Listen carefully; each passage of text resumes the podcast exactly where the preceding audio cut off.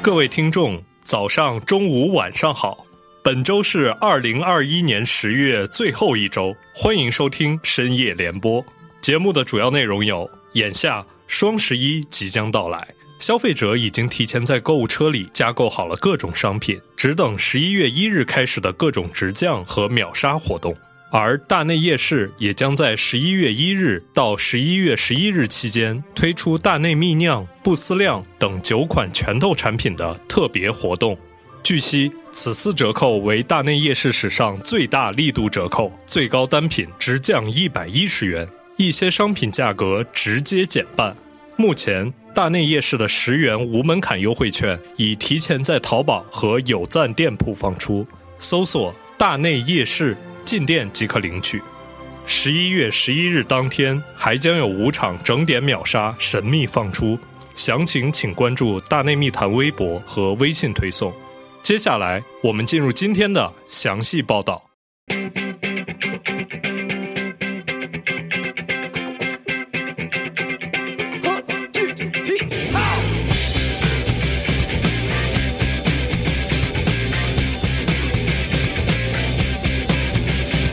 Hello，大家好，欢迎收听《大内密谈》，我是象征啊。现在的时间呢是半夜的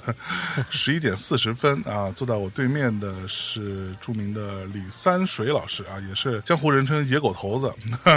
呃，野岛岛主啊。先给大家打招呼来。呃哈喽，大家好，我是象征的新朋友啊。虽然象征他说他那个真正的朋友不多哎可不啊、吗希望今天坐在他对面能够慢慢的获得这个称谓的认可。我是李山水，W 哎的野狗头子，大家好。哦 W 的野狗头子。那我先说一个问题啊，野狗头子啊，野狗头子突出是野还是突出狗啊？哇，这个问题其实很犀利啊。嗯我想一想，还从来没有人这么问过我。因为别人没有我这么有文化，没有开玩笑啦，大家都是前辈啊。嗯、我真的被你的问题问懵了一下啊，因为我对我而言，我一直不觉得野狗不是一体的嘛。但如果你真要拆分的话，我曾经有自以为是的答过说野狗头子那个野狗啊，这两个应该突出应该是野啊。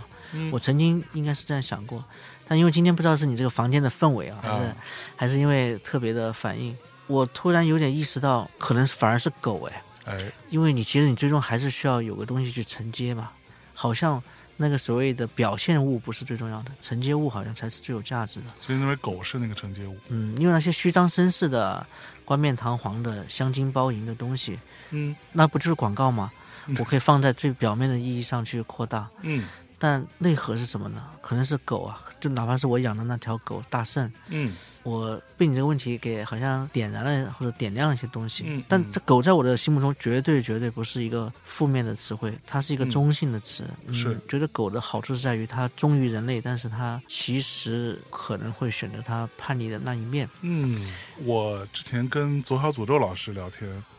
他有一句话：“一日为野狗，终生为野狗。哇，真的啊、”对要哪天要跟左老师对，拜会一你下你，跟左小老师我是他惺的惺相惜了。 我绝对是他的歌迷。对，你是他的 soul mate，你 们都是野狗。对，就我今天为什么找李三水过来呢？有一个很重要的原因，就是因为他以野狗作为他的一个重要的象征物吧，啊、一个 icon。那因为我自己啊，大家也都知道啊，我是一个、 嗯、哼一个朋克， 这么说有点心虚。对，然后我是非常喜欢野狗这个意象的，我也自认为自己一直很想要努力做到的事情，就是不要让自己本来是一条野狗的这个内在被社会给磨平。所以想跟啊、李老师聊聊。哎，我 叫我山水，叫我啊三山水，水我现在有一个小问题。啊！据我所知，你的名字也不叫淼是吧？对对对，不叫名。不叫淼，那你为什么叫三水啊嗯，因为我以前叫三十哈、以前我的名字叫磊，啊？然啊后，但是我不喜欢那个名字，啊哦啊哈，各种原因就是不喜欢，嗯然后我就自己给自己改了名字。这名字应该改了快十年都不止吧， ，OK，我都忘了我是什么时候改的。我想想，好像是零五零六年吧，可能吧，我忘了。嗯嗯但我印象中非常非常深刻，也很奇妙。嗯我忘了我是什么时候改的，但我记得我改名那一瞬间发生的事情。我那个时候坐在一个大巴车上，正在回家的路上，我坐在大巴车的最后一排。嗯我就在思考一些事情，因为那个时候周围发生了一些变故，嗯我就在想，该死的 会不会跟这个名字有关系？这名字是不是太硬了？然后呢，我就说，是要不我就改名吧。改名柔和一点的，要不叫山水吧。实话实说，这件事情是真的哈、哦当我脱口而出这件事情的时候，天降暴雨， 嚯嚯，然后然后呢，哦天有异象啊！当然我也自以为是，就认为这可能是一个预兆，对就用了。嗯，老天都告诉你了，我印象很深刻，我忘了那是具体是零几年，嗯，但确实是有这么一档事儿。哎，我们今天可能有一些听众朋友们会知道三水老师的名头啊，包括我们公司做市场的、做这个商务部分的同学都说啊，三水老师在广告行业啊，那是高山仰止不敢不敢，啊，大名鼎鼎啊，所以你真的在广告圈是一个很重要的人，对吧？这么问，好像你也对，你就大胆说出来、是，好吧？因为我可能对文字相较有些敏感一些啊。我不敢说重要吧，嗯因为“重要”这个词其实好像代表着，嗯，奠定或者是标记了一些什么样的重要的东西。嗯，呃，但我觉得应该是一个比较难忽略的一个存在，是，就好像你饭里面夹到一个黑芝麻，当然也可能是一颗耗子屎啊， 嗯或者说是你的整装待发的部队里面，突然间有一个游手好闲的二流这样的，我感觉 W 好像是这样一个存在，是既忠于又游离，就像一条野狗一样的。嗯是，呃，你也可以养它，嗯，但你知道你不养它，人家也可以活。对，就这么一个可以在你的队伍里面发挥战力，但好像又难以收编的存在。啊嗯但该打仗的时候，它也不含糊。是野狗头子也是野岛岛主嗯，对，啊，野岛，因为我本身啊，我小某不才 啊，小某也是一个岛主，现在对吧？哇，啊，各位听众呀，重量级的大家知道的话，这个我们的深夜谈谈播客网络旗下有一个节目叫《空岛》，嗯，啊，我是暂时巧嘞是这个空岛的岛主啊，对，我也是前两天刚去阿那亚，然后再弄那个空岛，它会有一个实体嘛，就是在海边的一个浮在半空中的一个录音室，会有音乐，会有播客这些相关的一些内容在里面啊。所以这期是咱们两个岛主的一个小小的碰面啊啊，却是岛界的一大步，是吧？ 呃，我们今天不聊太多广告行业的事情，对我们也不聊播客行业的事情啊，就是这东西有点无聊啊，我们聊点别的啊。嗯这个首先啊，我们先不聊广告时间，我想知道你到今天为止，嗯回想起来，你到目前做的这些决定，嗯，广告成为你的很重要的一个工作内容，这个事情你后悔过吗？嗯，我觉得我从来没有选择过广告，我觉哦得是广告选择了我。哦，啊，某种意义上来说，嗯，我不觉得我曾经主动过选择过什么。我通常往往面临着两种情况，一个情况是你再不选，就绝对轮不到你了；和第二个嗯就是说，呃，选不选其实都不由你， OK，不管是我的创业嗯啊啊，我的学业和我的很多的人生当中的重大的转折，那种捉襟见肘的、嗯资源有限的、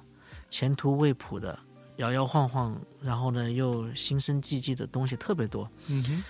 我为什么说我没有选择过广告，而是广告选择了我呢？是因为在很长一段时间内，我都只是觉得自己好像该去做点什么，而广告只是看上去好像比较轻松或者轻快一些，因为看上去而已，啊，看上去因为它门槛比较低。对，广告门槛还低吗？哇，我觉得广告当然可能是因为我是从业者的关系嗯啊，我觉得在所有行业当中算是最低的吧，应该算是吧，在甚至比一些体力劳动的行业都要低啊。哦，就好像我经常会说，音乐行业可能是门槛最低的行业 会吗？我对音乐门槛还是非常要求天赋的。啊，屁啦，是个人拿个吉他就可以唱歌，现在对吧？你去什么什么什么抖音什么各种地方看看，那些唱成什么鬼样子都有人在点赞，只要你穿的够少，好 吧？但你好歹还得有颜值、懂音律啊，会弹琴、会拨弦。哎呀，但广告你只要有一支笔、有一张嘴，嗯你就可以写传单。写不了传单，你还可以写菜单；写不了菜单，再不济，对吧？你还可以去写所谓的这个小纸条或者小的这个推销的这个促销单是等等的。呃，所以说我觉得广告选择我的原因，是因为我在做很多东西呢，它都有一定的非常强烈的这种叫做展示的这种嗯欲望。是啊，或者说是一种就是迫切的希望能够兑换价值的这样一种焦虑。我是从贵州出来的嘛，对啊，从一个山城，而且我的老家呢都不在贵阳，是在凯里，啊， 就是那个毕赣导演毕赣他出们家出的地方。你看嗯，一个地方出了个名人多么重要，多重要不然的话我都没法跟你们形容凯里是什么凯地里方是。什么？对，对因为我对于凯里的所有印象都来自于毕赣的那个，当对吧？时路边野餐，是那个路边野餐小号，包括后地球来最后的夜晚许知远去那里找他，对我觉得在我的前半生的大部分时间，我考虑的唯一的一件事情就是从贵州走出来，嗯哼就只是考虑这一件事情。嗯，至于走出来从事什么行业重要吗？其实对我来说不是太重要，走出来更重要。所以我就做了很多乱七八糟的事情，非常多，都做过什么呢？开太过太多了餐厅，餐厅、嗯，饭店、书店，呃，还做过中药类的，淘宝店、格子铺，还有中药厂，然后制片公司，哦哇，然后瑜伽馆，瑜伽馆是怎么？对对对在这怎么有点诡异？瑜伽馆是怎么回事？来是是给我是说说。对，就是你发现有一些机会，然后你你就想去试。我还以为就单纯喜欢练瑜伽的不小会姐不会姐，纯粹就就是你觉得，哎，这个东西也许我来做的话，会不会机会不会一样抓的更多一点？其实就是一一个投机和呃试错啊，嗯或者是就是大胆试错的这样一个狂野的这个放飞状态。是，所以说，那么在这个当中，你说我喜不喜欢广告？我当然是喜欢的，嗯哼但它一定不是说啊我唯一的目标。只是我突然发现，可能在一些重要的时间节点和嗯在这些重要的一些资源组合的基础上面，哎，我好像做广告的成功率比做其他都要高太多。啊，而且前面几回的创业，不管是书店啊、饭店啊、中药厂啊，都是一种比较重投资的啊，或者重人力的维系型的这种创业。是只有做到广告的时候，就是可以是我一个人说了算的。你可以能想象吧？是，是我要开一家饭店，我还得去照顾我的员工、我的嗯大厨的心大情，厨因为对我自己又不会去炒菜。对，对啊，我顶多就是每天起来早上去买菜和最后维系点客户。嗯嗯，其实主动权不在我手上的，虽然好像是我在创业，但做广告就是反过来了。我广是告是有主动权的吗？啊，广告不是服务业吗？这个问题问的非常好啊。嗯我觉得大多情况下，广告一定不是有主动权的，因为它是服务业。对这个我在之前为一些朋友聊天的时候也有讲过。就但像我之前跟很多想要学设计的年轻的朋友们也聊过，我说你先不要想象设计是一个那种啊很酷的 实现天自马我行空的想象，跟艺术什么，我觉得跟艺术有点关系，没有错。嗯，但它本质是一个服务业。嗯，什么叫甲方爸爸？甲方就是爸爸， 要么你就不赚他的钱，但你要赚他的钱，你就是要帮他整理他的想法，嗯，变成一个图形的呈现，你就是在做服务。嗯其实广告在我看来不是一样吗？嗯，我换另外一个答案来试着回答这个问题啊，就是嗯关于广告是不是到底是不是服务这件事情。你刚才不是问我说你为什么喜欢浪客行吗？嗯，你说这部漫画纠结死了， 然后我说这个东西是井上雄彦的一嗯个打破自己天花板的作品，对，我能够看到他自己的那种挣扎，啊，他嗯的自己的技法上的要求的彻底的裂变和抛弃所有过去。但这是对他的描述。但我喜欢这部作品真正的原因，其实是里面有一个东西跟我想要的东西特别像。宫本武藏他其实他的武艺精进之路是没有目标的。就是他没有明确说啊，我要成为某一个流派的开山之作，嗯他只是想挑战强者，对，他只想一步一步的知道谁强就去挑战他，他只知道是想要赢吗？我不确定哈，嗯嗯但我觉得那种想要跟最高的对手、最厉害的人进行对决和交流的那种，哦嗯对，我找到一个词，就是见识。见识，他想要见识，他只是想见识一下，他根本不在乎输赢。对，宫本武藏是不在乎输赢，他要在乎输赢的话，他不会逃跑的。嗯，他在打异人的时候，他不会扭头就跑，像是一个村夫一样的，对，把那些那个寺庙里面的和尚不是吓得半死吗？说这个怎么一点武德都不讲，进来之后不讲 礼不貌，讲武德，对吧？然后呢，打不过就扭头就跑，一点武士道精神都没有。他只是想长见识。我那个时候我觉得广告对我而言，其实不是要什么服务谁，或者说要在某一个人身上或者客户身上找到存在感、嗯，见识吧。因为除了广告行业，还有哪一个行业能让我这么快低成本的增长见识？我嗯买不起车的时候，我可以看豪车；我住不起豪宅的时候，我可去以在拍豪宅，我可以去拍豪宅，可以在豪宅的花园里面走一道。对，我这辈子不可能是女人，嗯但是我可以去接触女人可能最隐私的，或者对说是最重要的那些所谓的生活用品和护肤品，嗯，这种见识感极大的满足了我以前被禁锢起来的那种嗯欲望吧。是，所以说我没有把它当成服务，于是嗯今天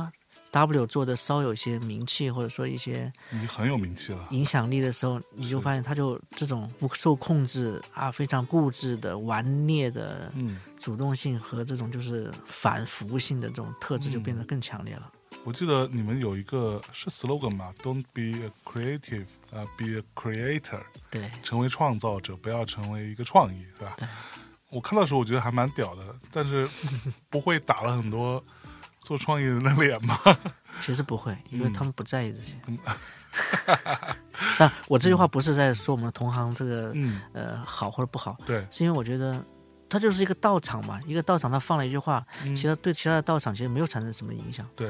呃所以成为创造者很重要。对我来说，成为创造者很重要，而且，但我觉得可能更重要的是不做创意人吧。不做创意人，嗯，就是我未必完全知道我想要什么嘛，这不是那句老话。嗯但我一，定非常坚定的说，我不想再要什么。嗯，比如我一定不坚坚定想，我不想要再回到过去，不想要思考什么没有得到的东西。嗯哼但是我一定知道自己的不想要的那些东西。嗯，那你进入到广告行业的初期是做创意还是做 copy？做美术，啊，你是做美术出身，对对，那啊时做候在 art 深圳，嗯啊，那时候找不到工作呀、因为我不是这个专业的，我学法律的。然后你好好学法律的，你 这个这对对个啊对大好前途，你 看看，就嗯一开始找不到跟这个广告相关有关的职业和职位，但你如果纯粹是在法律这个专业上去找工作，其实更难，是，门槛更高。嗯，当然，可能主要是因为在深圳的缘故吧。深圳就是设计公司工作好找呀，啊你你你这种哪怕从一个见习设计，所以我一开始是画 logo，帮别人设计 VI 是，啊，这么来的。嗯，先跟大家说一下这个 W，它不是那个 W Hotel，对它 那到底 W 里面都包含什么嘛？呃，未来我想包含酒店的，好，把那他们收 了，啊那这个就当漂是亮，半开玩笑的一句话。W 其实是一个综合体，我们内部叫做知识化娱乐的这样一个文娱集团，这是我们想发展的方向。知识化娱乐的文艺剧团，妈呀，对对对，嗯，我们做音乐，我们做电影，是我，们开发游戏，我们做自己的艺术会展，然嗯，后呢，我们做自己的潮牌，是，呃，我们最近也在城隍庙上海的豫园开了自己的实体店，嗯，我们也有一个自己的电台叫野狗电台，对，我知道，然后我们也有自己的一些在线的电商，还有我们有些所谓的，当然现在不能叫做在线教育了，那我们嗯有一些知识分享平台，我们也做音乐，我们也在音乐节上露面，当然是不敢跟象征你之前的那别别那种别别规模哈，哎呀，相提并论，嗯 但 W 基本上是打着超媒体和知识化娱乐的这个标签， 嗯，OK，嗯，把广告圈之外的所有东西都都做了，舔了一个遍，对，啊感觉是，嗯，真的还蛮野狗的，嗯。嗯，又野又狗，我们的电影呢成绩还不错，我们最近至今已经拍了八部嗯电影态的商业作品了，其中有一部等等，先 define 一下电影态的商业作品是指，啊、就是电影态的客户出钱的，嗯或者多个客户众筹的嗯嗯嗯，啊这种电影类的作品，它跟那种所谓的微电影其实就是长广告。哎，或者说是伪装成呃所谓的这个电影的拍摄手法和拍嗯摄模式的那种广告不太一样，它是纯粹的是电影化的。因为我觉得电影跟广告最大的区别是什么？就是广告拍到最后还是得去彰显品牌价值，对，要卖货，嗯或者说要卖它的这个企业的这样一个形象。嗯，而电影呢，是纯粹需要去表达。呃，一个相对来说公共的议题，这是件事情可能跟商业是无关的，它更大众化一些，是，或者你可以把它说它更 to C 一些。 嗯嗯嗯。而广告不管怎么伪装，它还是先 to B 再 to C 的。我印象中，我第一次对于 W 呃或者对三水老师，嗯，就是我自己去查了查背后的人是谁，哼其实是李宗盛那支广告，哼，啊，每一步啊都算每一数。步都算数，给那个 New Balance 做的那个李宗盛老师那时候非常热爱做吉他，啊，对你 g i t 对，然后在北京啊什么也开各种，他那个叫什么生活家的院子吧，类似。对，就是一个小的、更加私密的 live house 的那么一个劲儿，类似于家的一个小院子这样的一个概念在出发的，做了好多这样的事情。然后我当时看到“牛逼”这个品牌的这个广告的时，候，我是非常吃惊的。我说：“哇，拍得好！”像我们这代人哈，我们可能从小受国外的文化或者港台的文化，甚至都会受一些影响更多。我小时候看了很多这种，尤其是台湾或者香港他们做的一些 video、一些视频啊，包括广告，所以它有一套固定的审美。但是我在看到这支广告的时候，每一步都算数的时候，我觉得哇，这是谁弄的？我就搜了搜，发现哦，原来这是我们内地的一个创意人，他的团队在搞的这件事情。那时候是蛮欣喜的，这话一点都没有夸张，或者说当着三水的面说这种漂亮话，我也不是说漂亮话的人。那是我第一次觉得说，哦，有一个可以让我们觉得有点骄傲的创意团队出现了。对，而在那之前，我不是说完全没有，只是说我没看到。啊内地我看到大多数都还是活儿，对，就是拍的漂亮啊，拍的时尚大气啊，跟我个人的审美并没有太多的交集。但是每一步都算数这一支，大家如果呃今天可能有一些更加年轻的听众未见得看过哈，那当时对我们那一波是非常受触动的。嗯，所以你对自己过往的这些作品还是有点小骄傲的。如果是骄傲这个词的话，一定没有啊，嗯，一定没有。坦然的说，我没有想过我们的作品会这么成功，哦这是发自内拍的心。时候没有想过，哪怕到今天，嗯我都有些茫然，就说啊，真的有这么好吗？或者真的值得大家这么反复去说吗？嗯因为就像我们刚才在看这个画面，EV ，EVA 的画面，或者我们在看翻它的设定集的时候，嗯，哪怕我们说必干，说更多的影响我们很多重要思维啊、思想的作品，我觉得其实差的还挺大的。嗯所以说我一定心中没有骄傲的这个情绪存在过，嗯嗯，哪怕到今天，W 一直以来不是一个焦虑的团队，我自己其实也不是一个充满焦虑的人。又回到野狗这个意象上来说，嗯是一个饥饿态。哦，呃，又要回到浪客行了。嗯我们公司找人的那个原则叫寻找本位田佑八，他也是嚯，他他也是浪客行里面一个人物，对吧？对对对一对个永远不得志的一个人，对但他其实欲望非常强烈。是好，但我们还是聊回宫本武藏先。嗯你觉得宫本武藏骄傲吗？对吧？宫本武藏不骄傲。对吧？对其，实宫本武藏最大的，至少在《浪客行》中呈现的哈，最大的那个东西就是我说的纠结，就这个人有太多的苦闷，太多的过往，所以他要去消化，或者他要去学会跟他们相处。我是一个非常忠实的井上迷。但是我依然会觉得，哦，看起来好累啊！就是，但这个东西我我们之后可以稍微聊一下啊，就是因为我们习惯了看爽文，嗯，习惯了看那种快意恩仇，你知道吧？就是这东西出来啪啪就牛逼了啊，对吧？对，什么屌丝逆袭的故事，它不符合这些东西。包括我看过他当时做，呃如果大家有兴趣自己去找一找啊，就是井上雄彦最后的漫画展，嗯，呃，对嗯应该是叫这个名字，是一个纪录片。他纠结在那个画在展厅里边要怎么布，让人先进来先看到什么，嗯以一个什么样的观展顺序。是，我觉得作为一个策展人，当然要这么想，但是他的那个纠结程度超过了嗯一般策展人的纠结程度，让我觉得生敬畏之心吧。嗯其实我们公司很年轻，W 到现在才创办到五年多，是今年是第五年。你看嗯我身上还别着一个五周年的一个小勋章。徽章哦，今天忘了给你带礼物了，嗯哎，呃，但只下次我去上海，只带了一瓶酒哈。我直接 去，直接杀到你们那里去。就是 我们有一个五周年的一个丝巾，很漂亮。呃哦我我这次来的太匆忙，忘带了，到时候我可以给你寄过来。不过今天呃人家你看啊，各位大内的其他的 呃嘉宾朋友们啊，请向三水老师学习一下。人家今天啊来了之后带了一瓶纯米大吟 酿啊，纯米大好不好啊？不是纯米吟酿啊，这个规格就是不一样。你继续说，你看广告人就是大气。就是说到刚才那些作品，虽然我们公司很年轻，而且我们公司基本上到目前为止拿遍了广告行业所有的奖项，当然也包括我们刚才本来想说，所谓的想炫耀一下，说拿到那个上海国际电影节的最高奖对评审团大奖，啊，也拿到过金曲奖等等的。嗯但是相反，就像井上雄彦手中的那个宫本武藏或者浪客行里面那些人物一样的，甚至浪客行里面每一个高手好像都是这样，他一点骄傲感都没有，他甚至越发的充满了很多的怀疑。嗯，就好像我到今天，我刚才听你在讲的时候，我跟你讲，我脑海中突然间呈现了好多的一幕幕的空白。嗯，那个空白是说，那个功劳真的是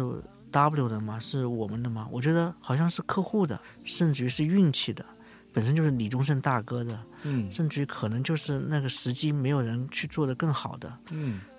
自己真的实力足够到现在每个人都说啊那那是经典吗？我自己都在怀疑，但什么东西我是不怀疑的。比如说我们就看到的井上说的《浪客行》，我是不不不怀怀疑的的。。EVA 我是不怀疑的，嗯沙丘的小说的原著我是不怀疑的，对嗯吧？嗯，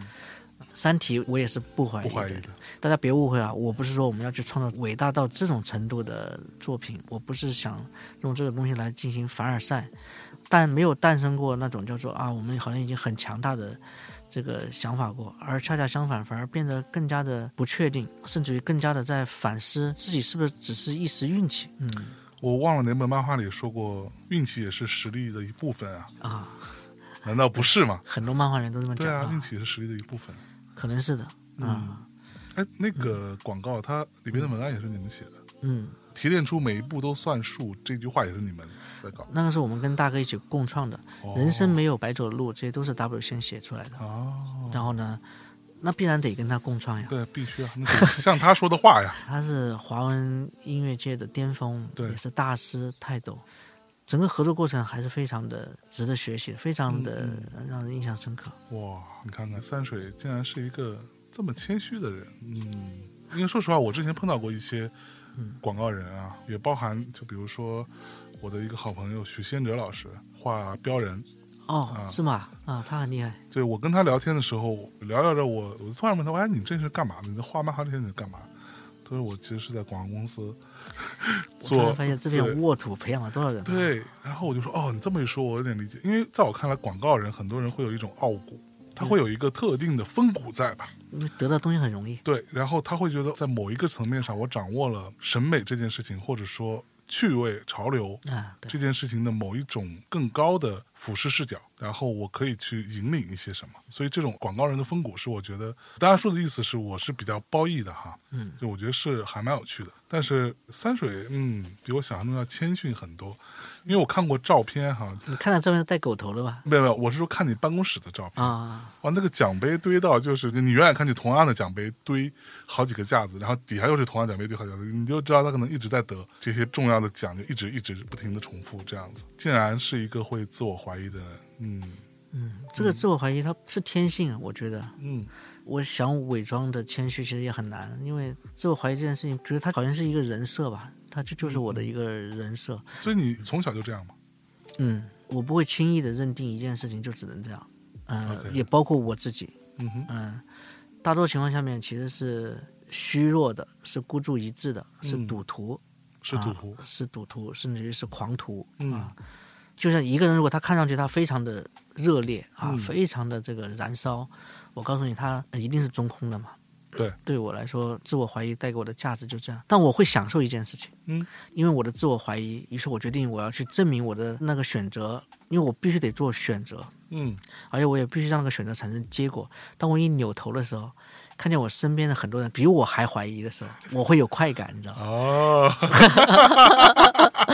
暗爽，对，就好像很多那个热血动画里面，就是嗯我们是不可能战胜他们的。然后一个人先站着说怎么不可能？我嗯觉得是我可以的，但其实我我心是也同样是在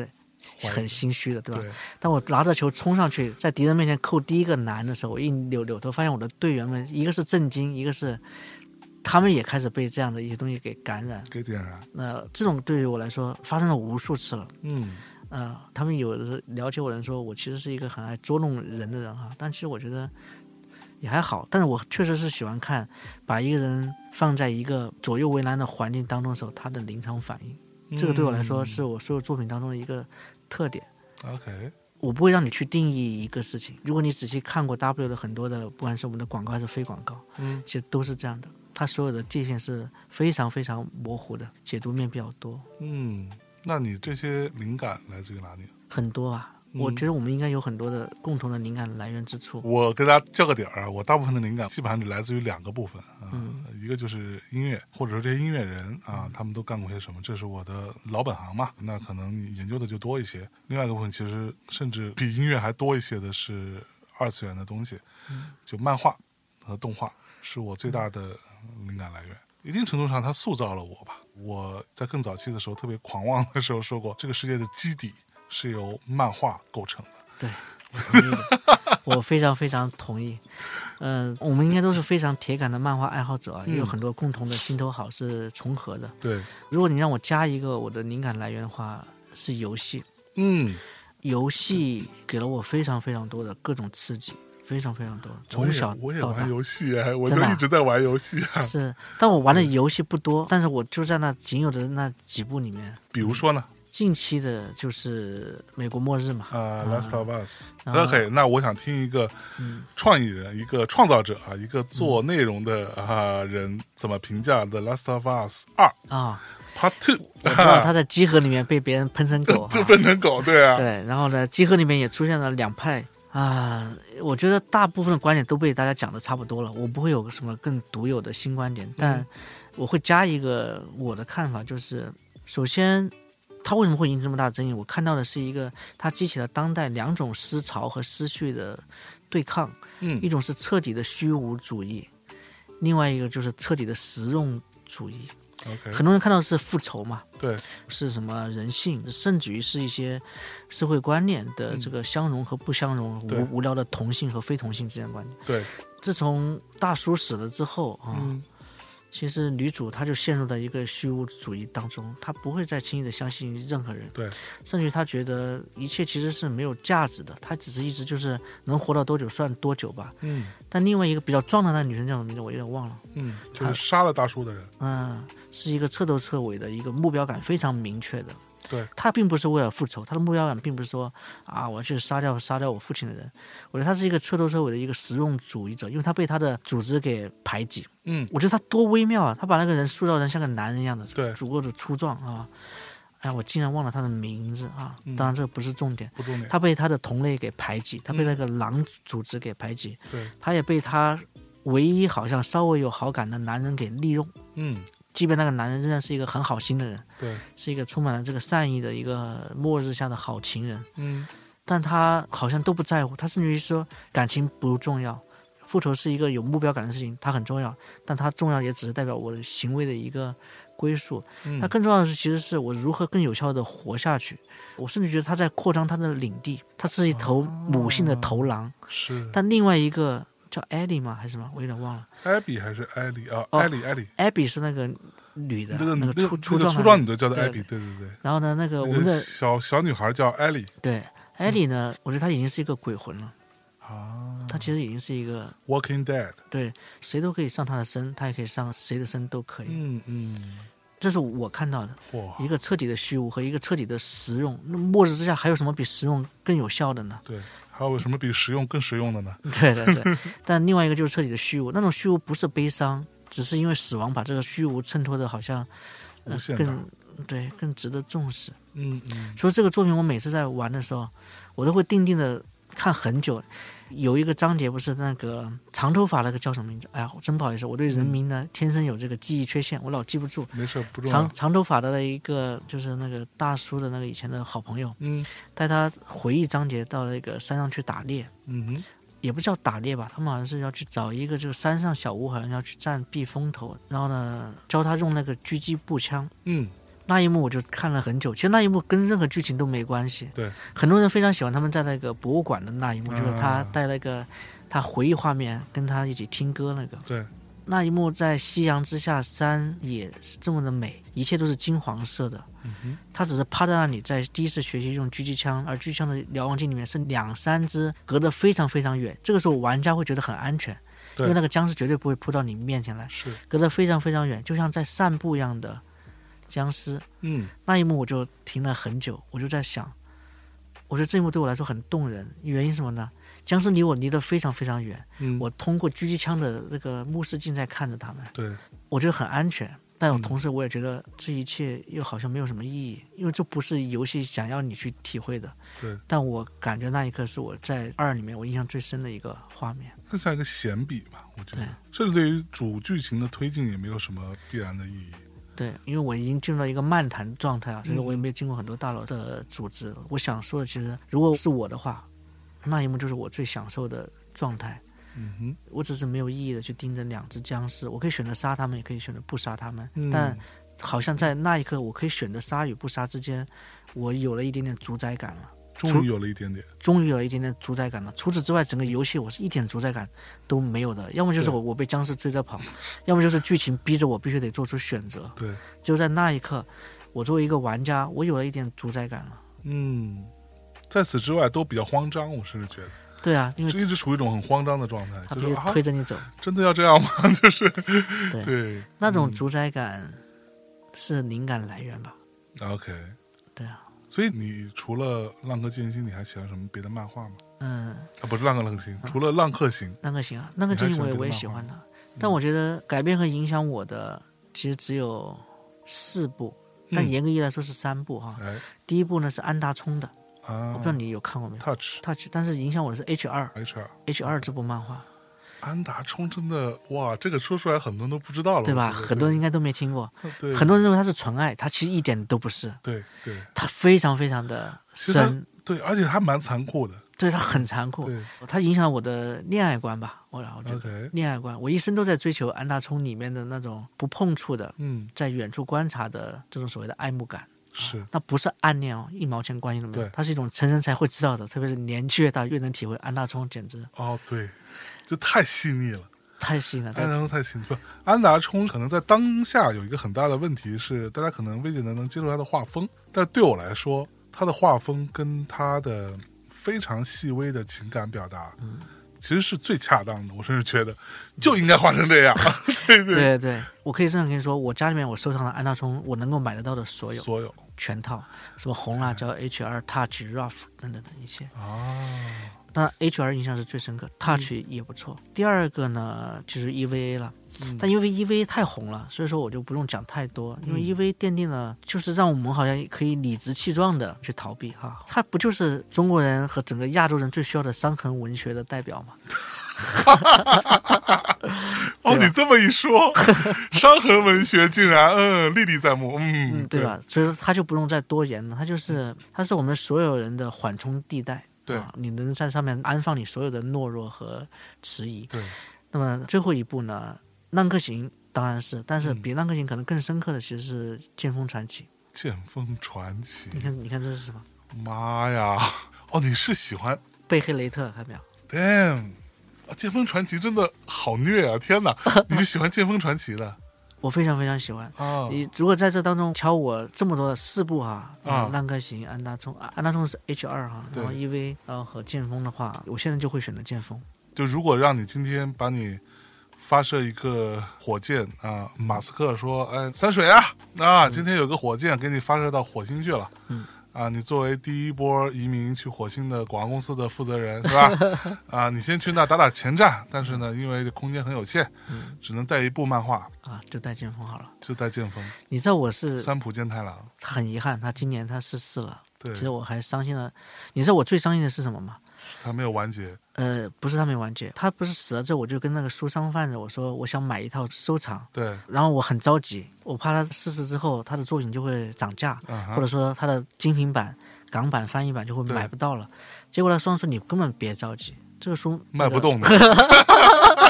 他说这是平时，然后我说这人不是已经离开了吗？嗯说、没关系的，我都卖了这么久了，我知道它的销量是什么。哦，真的，因为你知道，来各位同学，我可以简单给大家介绍一下， 《金风传奇》也是我烙印战士，对相对更小的时候我是读，但我没读完啊，我没有一直跟下去，因为我觉得这太惨了，这个可能是我能想象当中的漫画世、动漫世界吧，都加一块儿最惨的男主角，最暗黑的对最暗黑的男主角叫呃，现在有很多人戏称 Gus 他为嘎子，嗯嘎子嘎子，对，其实叫格斯啊，格里菲斯，然后它是一个什么样的？以下可能有些微剧透啊，但是因为我也没看完，所以我也剧透不了太多。反正他整个人生就是一个大大的惨字， 对他出生就很悲惨。然后呢，他在出生的时候呢，他妈已经死了，上吊哈。对他妈已经上吊死了，他的好像是被雇佣兵从他妈肚子里抛开，把他拿出来的。然后在那种都是什么呃羊水啊、血啊、泥浆啊和在一起的那个那种地方，后来被一个人给收养了，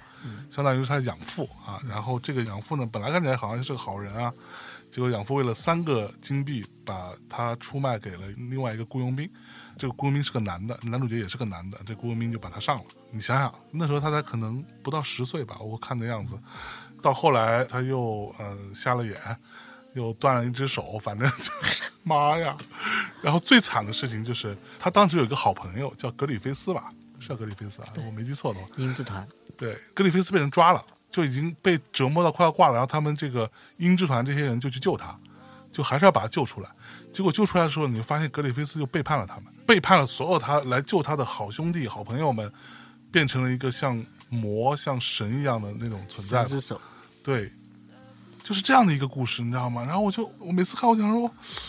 ，OK，我们可以好好聊聊这个，塑造出这样一个悲惨的人，他惨成这个样子，到底意义在哪里？好，我们刚刚不聊到 H 二嘛？虽然我知道听众接下来在这一段当中，听众应该是呃流失率会比较高哈、如果你不知道的话， 不会，不会，好，但是没关系，我还是想把它讲完，因为我觉得如果能静得下来，继续把这段都听下去的，那一定是代表着跟我们有很多的共鸣哈、对或者这期电台可能最大价值反而在这一段大家呃没怎么听过的片段当中。嗯，我觉得 H 二才是真正的烙印战士，剑锋传奇黑暗，H 二才是黑暗版。哦，真的，反而《剑锋传奇》是纯爱，我说纯爱不是男人之间的，我还以为你你在说格斯和格里菲斯之间。不是不是， 哎，就是啊等等，我我稍微先插一句，我一直有一个好奇，我看的时候我一直有一个莫名其嗯妙，格里菲斯到底爱不爱格斯？首先肯定不爱，我、哦我觉得他们之间肯定不会有那个同性之间的爱慕。 OK，我刚刚说“纯爱”这个词什么呢？我觉得就是那才是最极尽单纯的、真正的关于理想的、信念的嗯嗯这种东西。它只是用最黑暗的方式表现出来，但它其实内核是非常非常纯净的。所以说，我觉得他们当中不会有那种纠结。 OK，好，我呃，们先说回来，说到 HR，嗯嗯，那么 H 二里面其实有很多黑暗的东西，非常多的黑暗的东西。如果你细看的话，细品的话，因为 H 二是生活嘛，嗯是真正的还原了很多在生活当中你会遭遇得到的一些事情，他只是把它包装在热血的漫画当中，对青春的运动当中。但《剑锋传奇》格里菲斯和 Gus 这边，他其实被抽离的一个世界观，它是在欧洲的中世纪嗯魔幻主义当中，有神魔有妖怪，但是这里面到哪还能去找到一个人对自己的理想、对自己的信念坚持到这种地步呢？嗯哼，那不是一种最单纯、最极致的纯爱吗？他们有各自爱的东西，对，也可以说格里菲斯爱的是他自己，或者爱的是他的理想。嗯其实又好像又回到了美国末日一样的，啊啊啊你不觉得又好像是一个非常的实用，一个又非常的虚无？嗯我喜欢的东西好像都是这两个东西一直在对抗。哼，OK，然后那个各斯看上去好像女的那个骑兵长是他唯一生存下去的动力了。就他爱他嘛，都不确定，这就是我觉得《剑锋传奇》当中最让人回味的地嗯也方。不确定嗯除了格里菲斯知道自己爱什么之外，其他所有人都不知道自己该爱什么。除哦了无可奈何的爱上格里菲斯之外，这些爱是打双引号的对。就是说，哇，怎么能有一个人追求理想、追求到纯净到这个地步、炙热到这个地步，让我都好像很羡慕他。就是一群庶民和一群庸庸碌碌的人们，仰望一个真正的理想主义者一样的，不管是主动还嗯是被动，都在为他殉道，格里菲斯在你看来是个真正的理想主义者，绝对是吧？嗯，对吧？就是他即便为了这个嗯，他所坚守的理想，他放弃了很多人性的部分，或者说对，兄弟感情、朋友，所有这些东西他都可以放弃掉。这不就他要？是跟定真寺的父亲一样的吗？所以我很讨厌定真寺的 父亲，定元堂就是一个傻逼，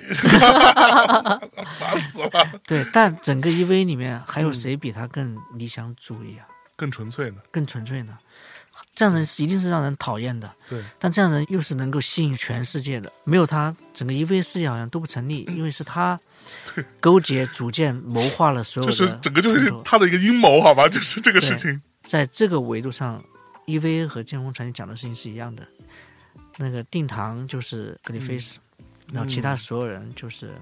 格斯。嗯，OK，所以说我为什么会喜欢带上贝克莱特呢？嗯，对，因为我也仰慕他呀，我也想追随他呀，你也想追随格里菲斯。 ？OK，我虽然很喜欢看动漫啊，但我办公室里面我基本上没有放任何的那个动漫作品的，嗯嗯，没有贴什么海报什么的，我只贴了一张小小的一张一幅画，就是格里菲斯的微笑，哼，嗯，放了这么一张。你下次来的时候，我可以指给你指看。给我看看。嗯， OK，我在微博上公然问候他母亲的一个游戏制作人叫宫崎英高啊，啊，就宫是崎他英高的恶意，对黑魂也好，只狼也好吧，米娅在 PC 上跟那个寒冷做斗争。他最近他比较沉迷于，也没沉迷了，偶然吧，会有时间玩一下 Frostpunk。你知道这个游戏吗？它的设定其实很简单，就是一个呃，人类世界已经快要灭绝了，整个地球温度降到非常低，可能零下八十度什么这种。一小撮人去到了一个地方，然后你要扮演的是这个小撮人的首领，等于它是一个模拟策略类的游戏。好，所以你要让他们去工作，安排他们不同的分工去建造，让大家活下来。然后呢，手游是吗？呃，端游，端游哈，端游，端游，在 PC 上玩的。就比如说，你要让大家都过得很好呢，大家最后都一起死。对，但是你要让他们加班呢，他们就会很不开心。这是一个这样的一个两难的这么一个处境吧。还在玩那个的时候，我有大概至少三次鼓起勇气又打开 PS，然后插入只狼， 然后想说啊，我要再试一下。然后每次我真的会深深的感觉到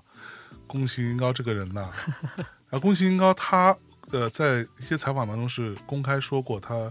是非常喜欢这个三浦健太郎的，嗯，他是受那黑魂不就是对讲他，黑魂是特别典型的受《剑锋传奇》的影响嘛，他自己也也承认嘛。但是我其实一直没懂，嗯就是这些人这样的苦难，对于玩家的恶意，对于角色的恶意，到底它的意义在哪里？就是， 对啊，这在干嘛？其实我大概知道啊，至少因为我已经六周目了，只狼。只狼，只狼，你能过得了吗？ 对对对，我到现在你知道，我还没有出那个伪名 城。妈呀！我都被打得死死的。到后来有有一次，我从那个什么墙上掉下去之嗯后，被狗咬死的时候，我就已经放弃了。我说，绝望了。连狗都能咬死我，我我还是什么牛逼的忍者？我在搞什么？真的对，我这边我并不是说我打得有多好，而是在这个过程当中呢，我好像似乎哈，呃，学到了宫崎英高想要带给游戏行业或者带给我们的一个最大的一个价值。你刚不是在问说意义在哪吗？对啊，就是是这样子，游戏一直以来都是靠正反馈吸引用户的，对，对吧？你就是基金币顶一个东西，就会有个东西会长出来。没错，收集个东西，然后你就会升级，对都是这正反馈，正反馈越多，人们越开心，嗯，因为人们在现实当中正反馈来的太慢，少嘛，收获也太少，但游戏当中就能够去弥补这个东西。嗯，但是呢，宫崎英高他调高了你获得正反馈的初始阶段，其实是这样子的，就这个世界上，其实他做了一件很简单的一件事情，所有的游戏都是从简单到难，对，它都是一个成长期。于是在这个过程当中呢，你越到后面你会觉得越难，但是呢，因为你的沉没成本已经很高了，因为你玩这个游戏玩了一周了，于是你现在你玩这个游戏只剩下一个目的和最初后衷一个，大要通关。大 boss，你对还还是得咬咬牙，对对对，就是要把它给打翻掉。嗯，但是宫宫崎英高是反向去开发一件事情的，我觉得这件事情很有趣，也很牛逼。它是先难后易，就你一开始， 当你沉下心来掌握了那个学习机制之后呢，它的后面就会变成一件事情，就好像跟滑雪有点像。我认为宫崎英高这件事情反而是接近于现实的意义的。 OK，滑雪、游泳、骑自行车不都是这样吗？嗯，而且当你真的掌握之后，你会发现它的第一关和最后一关是一样的，你只需要多点耐心。这就是我迅速度过了那个难熬的那个期间之后，我就好像学会骑自行车一样了。于是我就可以自己做很多的动作出来。嗯 OK，那然后这个过程当中，我会有一种新的叫做，不是，呃，这个游戏教给我成长，是我自己成长了，成长了。真正意义上，有很多人说宫崎老贼在玩我们，反过来是大多数游戏在玩我们。我们按照大多数游戏设定的规则成长、是收集，只有只狼哈，或者目前为止只有黑魂系列或者只狼系列是我们在玩游戏，因为那个成长是你自己带来的，不是游戏带给你的。你不是靠一个装备通关的，你是靠你自己。是其实跟游泳是一回事。 OK，哇，你竟然是这样想的，但你竟然想的挺有道理，对对对，不然的话，你看我打到第三周末、第四周末的时候，真的就是很熟，就像推门一样的，就像骑自行车一样的，嗯，因为我已经知道那个节奏在哪了，那个他挥刀他那个动作， 是怎么格挡？对，就我玩到已经开始怀疑自己在会不会玩游戏的时候，我上 B 站搜了一下，看有没有什么攻略。我我怀疑我自己是不是一直都没玩对，然后就看到第一个推荐给我的是一个傻逼，把自己的眼睛蒙住，然后这么通关的、这个游戏的时候，我想说 what 是这个他好像是破了一个记录是吧？他好像是一分多少秒是吧？对对对全球第一人，对，把眼睛蒙住还能把智狼通关，我就想说，对这这我完全靠听声音。对我是有多蠢呐、啊简 直那是因为我觉得我们被其他的游戏养成的习惯没扭过来。嗯嗯，其实你一旦一扭过来，你发现玩游戏好像反而是应该是这样子的。对对对，OK，那好，《剑锋传奇》的歌词到底在追求什么？我觉得它很虚无啊。首先对，我们今天这个“虚无”这个词用的比较多，其实是这样的。我觉得 EV 也好，或者剑魂传奇也好，所有人都在羡慕、嫉妒、恨同一个人， 嗯包括 Gus 也在羡慕、嫉妒、恨，当然也加上一点点仰慕格里菲斯。嗯，他追求的其实不就是男人和男人之间的那种叫做“我不会轻易被你给征服的，我不会轻易的被你给降服的，我不会被你给收服的”这点非常基于本能的乡土的那种倔强。是他没有他想追求的东西，他只在对抗当中，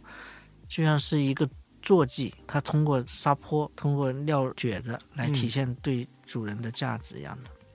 嗯，如果这个世界上没有格里菲斯的话，更是早死了。他也没有活下去的意义。他在好几集里面，我都是因为格里菲斯让他活下去嘛，嗯不管是好的还是坏的。对，你反过来思考啊，佐佐木小次郎定为嗯好像都是这样。嗯哼，对啊，所以说我们就回到今天一开始聊的那个话题意义。我除了不断的去找高手，不断的去去增长见识之外，其实谁敢轻易回答到底意义是什么？ ，OK，严格来说，我们或者我啊，或者野狗属性的人，都是有点主动求掠的人。你可以说是，嗯哥斯在追求的就只是主动求掠吧，因因为虐待会让他清醒和有存在感。才能找到自己在哪，找到自己是谁。他们不愿意享福，对吧？不愿意当贵族，对对不愿意呃当什么所谓的骑兵长，因为那个是会让他们觉得自己属于别人，而不属于别人的方式，仅仅是向最应该属于的对象去进行示威，只是一匹倔马吧。嗯，所以我觉得三浦太郎最牛逼的地方是，他在最后时候不是也把哥斯比喻成一只黑犬嘛，一只野狗嘛，对对吧？ ，OK，他是没有目的的，有道理。其实我这样说起来啊，之前有一个，大家跟这个话题没有太大关系啊。之前有一个听众，他要写蛮长的一个留言给我，最终他问了我一个问题，他写了很多他自己的事情。他问了我一个问题，说：“那你觉得我们有时候会在节目里会聊过村上春树，虽然聊的没那么多哈。”他说：“那你村上书听起来你也都读过，那你喜欢哪个角色呢？”我没有回他，我其实想不明白。但是今天我能够听你刚刚那么讲完之后，我不喜欢村上的每一个主角，懂你？我不喜欢任何一个主角，但那些主角都都像定真寺一样，对都很烦。我反而喜欢一些那种莫名其妙的角色，就比如说我随便讲一个《挪威森林》里面，我最喜欢的角色反而是那个敢死队。我喜欢这种有很强烈信念感的角色，嗯，即便他的信念是一坨屎。你说敢死队有什么信念？他没有什么值得拿出来真的那种大书特书的信念，但他相信自己，他也坚持去做，这个重要。嗯嗯，这样想起来，好像也只有在描写敢死队的时候，感觉那个画面是活的，对，对吧？对，剩下的就很像是静态画面，对，都是一幅幅的照片。嗯，他又煮意大利面了，他又听爵士乐了，对，他又坐在出租车里了，然后每个人都是平面。就我不是说人物塑造不好啊，各位同学啊， 哈哈对，村上迷不要喷我啊， 对我也是村上迷，好不好？ 嗯，哎，你现在还会有很多时间在读漫画吗？当然有啊，嗯但是都是片段式的，可能是因为抖音的原因，嗯因为我现在有很多东西，有的时候刷抖音是会刷到一些，嗯嗯，所以你也会刷抖音，对我还挺喜欢的。你喜欢我 OK 我我喜欢刷抖音，我也喜欢刷快手， OK。嗯，啊，这个我想聊聊，因为、呃，W 其实也有漫画仓，对，你们也有自己的漫画项目，对，比如说我们刚刚讲的所有漫画，嗯，所有动画，嗯这些作品，它都是比较不那么碎片化的阅读，对，才能知道它的好在哪里，对吧？甚至你要反复读。去能够 get 到说啊，到底作者在里面想要表达的是什么？他不是单纯的在讲一个嗯，像一个青春片一样的，或者一个热血漫一样的那么一个简单的打怪升级的故事。嗯，它有很多自己的东西藏在这里头。抖音也好，快手也好，这些短视频 whatever，大家都在追求效率。我大约可以这么说，就是以我个人非常浅显的观察，就是在追求一种效率。这种效率是什么呢？是一种更加快速、便捷的获得一点点的爽感的效率。嗯，我同意的，对吧？反正大概半年前吧，我在微博上也发过一条，我终于懂了为什么会有人去抖音或者快手或者 B 站 whatever 这些平台上去看那种花个十分钟、花个五分钟跟你把一部电影给讲一遍的这种东西了。还还有这些莫名其妙可以看一通宵，对，为什么会有这样的东西存在？是因为啊，当然，呃，我认为存在肯定是因为有这样的受众存在，嗯，对，要不然你做出来没人看，肯定他就不会做了，对吧？但这种账号那么多的一个根本原因，就是因为第一是人人们现在没有那么多耐心，这个电影再好看，我大概看一眼啊，八、分钟我知道怎么回事了，十五分钟我能把《三体》讲明白，这个是最好的，都别说讲明白，把故事情节讲一遍就最好了。我没必要去读那三本书，齁漫长的，也文笔好不好也不知道啊。对，然后我当时说，第一是没有耐心，第二个很重要的事情是大家不愿意读文字。中国人或者说大部分的中国人啊，这话又得罪人了，但他妈就是我说的，怎么了，对吧？不爱读文字，不想读文字。同样东西，你拿嘴巴给我讲一遍，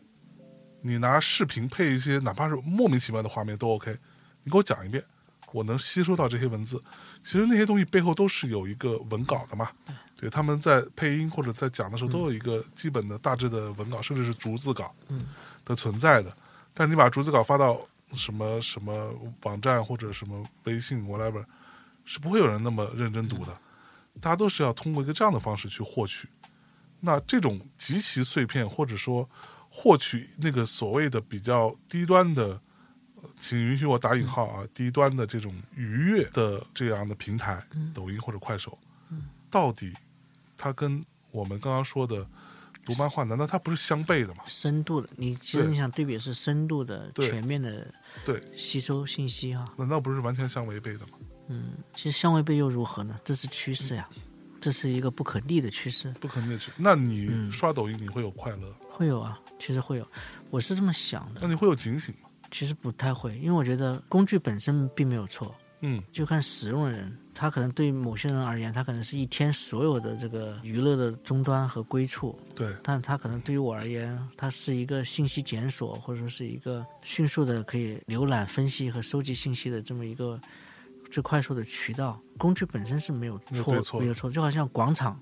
广场哪有什么对错？对，大妈在上面，那她就是一个跳广场舞的地方；对，少年在上面就是玩滑板的地方。嗯，难道说广场天生有潮流属性，或者说有土嗨属性吗？广场并没没有有完全取决于你在上面你想看到谁。是你想刷到谁？但是好像这个并没有去回答你刚才的问题。哦但我想说的是，第一个是不可逆的是，技术的平权和信息的简要化这件事情一定是不可逆的大的趋势，因为人百分之九十九的人嗯，本质上是不愿意去思考的，因为这违背了我们的生理结构，违背了我们这个基因被搭建出来的这个生物的这个呃原始设定。我们的出厂设定就是大脑占据供氧量和供血量是人体的百分之四十，好像到六十以上，就是我们一半的氧气和血液是供给这个大脑。而大脑为了自保和为了长存，它是巴不得你能睡觉就睡觉，对吧？对，然后呢，能保养就保养，尽可能的不要用脑，这是维持大脑运转的机制吧，机制。嗯，就是对尽量不要用，大脑会说你让我歇会儿，让我歇会儿，对吧？所以这就是别为老什思么考，人讨厌学习，人讨厌思考，人讨厌工作，嗯人讨厌加班，人有拖延症，所有的原因，因为你在对抗天性。对，而为什么我们会现在这么忙、这么焦虑，是因为我们天性不应该是现在这样子的，因为天性是把我们设计成一种高等级动物，我们应该是无目的的漫山遍野的撒种、漫山遍野地乱跑的。嗯、而因为我们自己形成了文明，把我们集结成了一个必须得协作的一个共同体，在这个过程当中形成了各种压迫啊、剥削啊、各种各样的各种各样的关系。嗯，而这些关系导致于你必须得至少有一大部分人必须得勤用脑，不嗯然的话你没法维持生存。那另一部分人只要用体力就可以了。对，所以说，我觉得，既然人用脑思考这件事情本身是一个反人性的，那么你没发现我们所有的工具的演进都是会让你少思考吗？包括未来的人工智能，对，人工智能的终点就是取代你思考。对，所以你会发现，科技的本质就是取代取代大脑，保留身体。嗯，这是科技的本质，甚至于最好不要让我去决策，最好不要让我去选择。又回到我们刚才在聊的那个漫画，你没发现那些我们不喜欢的人，其实都是不爱用脑的人，对，对他们讨厌做选择，讨厌做分析。嗯，而在所有的动画当中，强于分析的，强于用脑的，不是反角，就是一定会死得很惨的。嗯，因为从人，哪怕从作者的潜意识当中，都会认为这是反人性的。我们所喜欢的所有的文学作品、游戏作品和所有的这个动漫作品当中的主角，一定是傻傻的、天真的、是，四体非常发达的、头脑单纯如明镜未开发的，最好是二十岁的美少年和美少女身材，但大脑是三岁。小悟空、嗯，樱木花道，樱木花道，对吧？甚至于是火影，嗯，火影，还包括路飞，路飞，路飞对吧？也是因为也这个太幼稚了，因为这符合人性。嗯，因为我们喜欢不用脑的，但又能获得成功的生物，啊而且对我们也人为的至少采取民意，用民意的方式去创造出这种成功的假象说，这样的人应该会幸福吧？这样的人你还去欺负他干嘛？对但这个世界的本质是由于游戏啊，因为既然大家都不愿意做选择，既然大家都不愿意做思考，那只能有少部分的精英或少部分的，不管是以神对话的技师，还是今天的所谓的工程师，对，他去做这样的一些事情。那么拉回到抖音上，抖音不就是在顺从人性嘛？它让你免于思考，甚至于免于检索。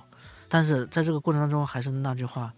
那你是被工具所所驯化的嗯，工具人，还是可以去使用工具的人？这个是你的所以你选会把抖音当做一个选择检索的东西，嗯，它是我非常重要的一个检索的一比如说个，你想了解工具或者说想要知道，哎，那个事情怎么回事，你抖音上搜一搜对啊，真的，我现在深度阅读分两种嘛，嗯呃，一种呢就是，当然这个是我最近想跟大家去分享的一个东西。我最近在重读那个《三国演义》和《红楼梦》，因为我现在我能够深度阅读的东西也不多，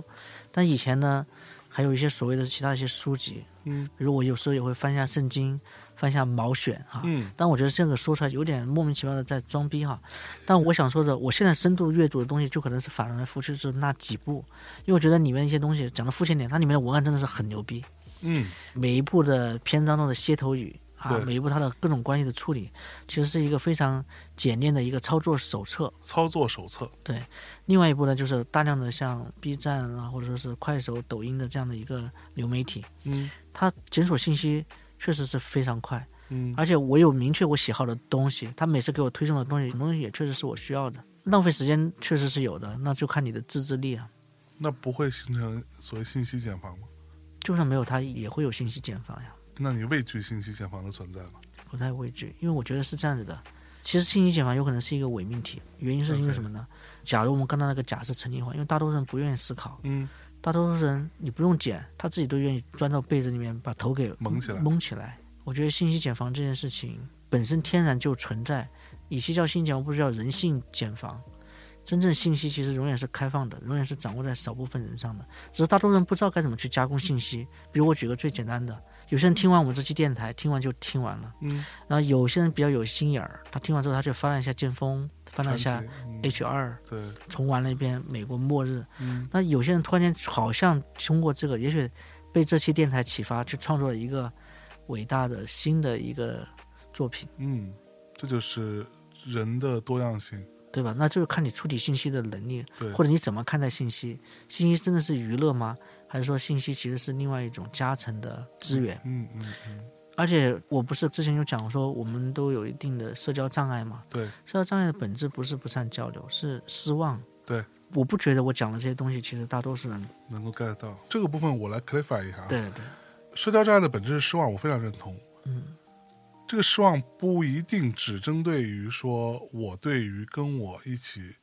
产生社交关系的人的失望，很多时候甚至是就对自己的失望，以及对于这种关系产生对自己的这种关系本身这个关系本身的失望，就觉得这种关系有什么价值，有什么意义？有一说一，我今天大内也好，我们做其他电台也好，空岛也好，我们包括之前在阿那亚戏剧节连续三百个小时对谈了那么多人，这里边有我发挥的好的，有我发挥的不好的，有嘉宾发挥的好，有嘉宾发挥的不好的，我见过了这么多人，嗯，上过节目的人往少了说，我觉得一千人以上至少是有的。哇，这要是一本书的话，多好看！对，那好，我还对于跟人交流这件事情有那么大的兴趣吗？其实，嗯，掏心窝子说一句话，跟大家掏心窝子，其实我没有兴趣。我对于跟一个人交流，我甚至之前也说过，我认为交流本身还有意义吗？我认为可能没有意义。但是我为什么会继续做呢？我对于每一次的这个偶然性，我有兴趣。哎，我今天跟他聊，有没有聊到他真的敞开了一点？啊，或者打开了他之前没聊过的一些东西。这个东西的结果是好是坏，有的就没打开，有的就说一些漂亮话、一些屁话，有的就是说啊，真的能说出一些东西来，有的甚至是所谓的聊得很尽兴，他真的说了很多他之前从来没说过的事情。这种偶然性我有兴趣，哪怕他今天聊完之后，我非常有兴趣的点是，比如说某个人，我跟他聊之前，因为一些特殊原因啊，要必须要聊，聊之前我对他没有任何兴趣，但是聊着聊着发现，哦，这个人好有趣啊，这个是让我觉得开心的地方。或者某个人物对他期待很高，但聊完之后你就 什么鬼吧，这这说的这都什么嘛，就对吧？这些都是那种嗯嗯小聪明的话，就是聪明话，没意义。套词，对这种我也觉得很有趣。这个结果，这种偶然性是我觉得我还想继续。 就人类到底是一种怎样的东西？这个是我好奇的地方。追求激发。对对对对对，其实坦然说，我们公司虽然有电影啊，嗯我们公司也做音乐，也有电台，对也有刚才我们说的，我们公司也有自己的 W 野狗漫画仓和 W 野狗游戏仓等等的，包括艺术仓。嗯其实我对我们公司相关的这些。漫画仓、游戏仓和艺术仓的很多同事，我都没有像今天这样聊过任何我的任何的动漫观、游戏观嗯和电影观和音乐观，从来都没聊过。包括我们公司的招聘的原则叫寻找本位田佑八，嗯这件事情我也只是叫我们以前一个同事代笔，或者我自己简单写了一点前言，我都没有跟我们公司内部去跟大家说，哎，你知道我们公司为什么招聘要找本位田佑八吗？我嗯，没有做过任何的解释。是很大程度的原因就是因为第一个呢，我非常清楚，因为我自己也是从年轻人过来的，我非常清楚年轻人看到一个所谓的啊，还得还是顶着所谓的 boss 的这种身份去跟你侃侃而谈的那种怪异感。其实我自己也不愿意去面对那个。另外，再除了再加上我们公司这些人又都才华横溢之外，更充分代表了零零后嘛，或者嗯九零后嘛，嗯我知道，其实当初感动我们八零后的很多东西，可能好像很大程度上不能通过像现在这种灌输啊，嗯或者自以为是的感动和共情留给他们。我觉得他们好像变成了不是愿意倾听的，可能我这个观点是错的吧，应该是错的吧，或者说仅限于我吧。我对跟年轻人讲道理这件事情，我天然的没有信心，嗯，对，或者说没有兴趣，也没有信心。我早就放 弃了，我早就是对，但是我的放弃一定程度上比较主动，啊，就是我认为，对我觉得你的性格比较对我比觉较得硬哎朗，就算了，哎呀，聊什么 呀？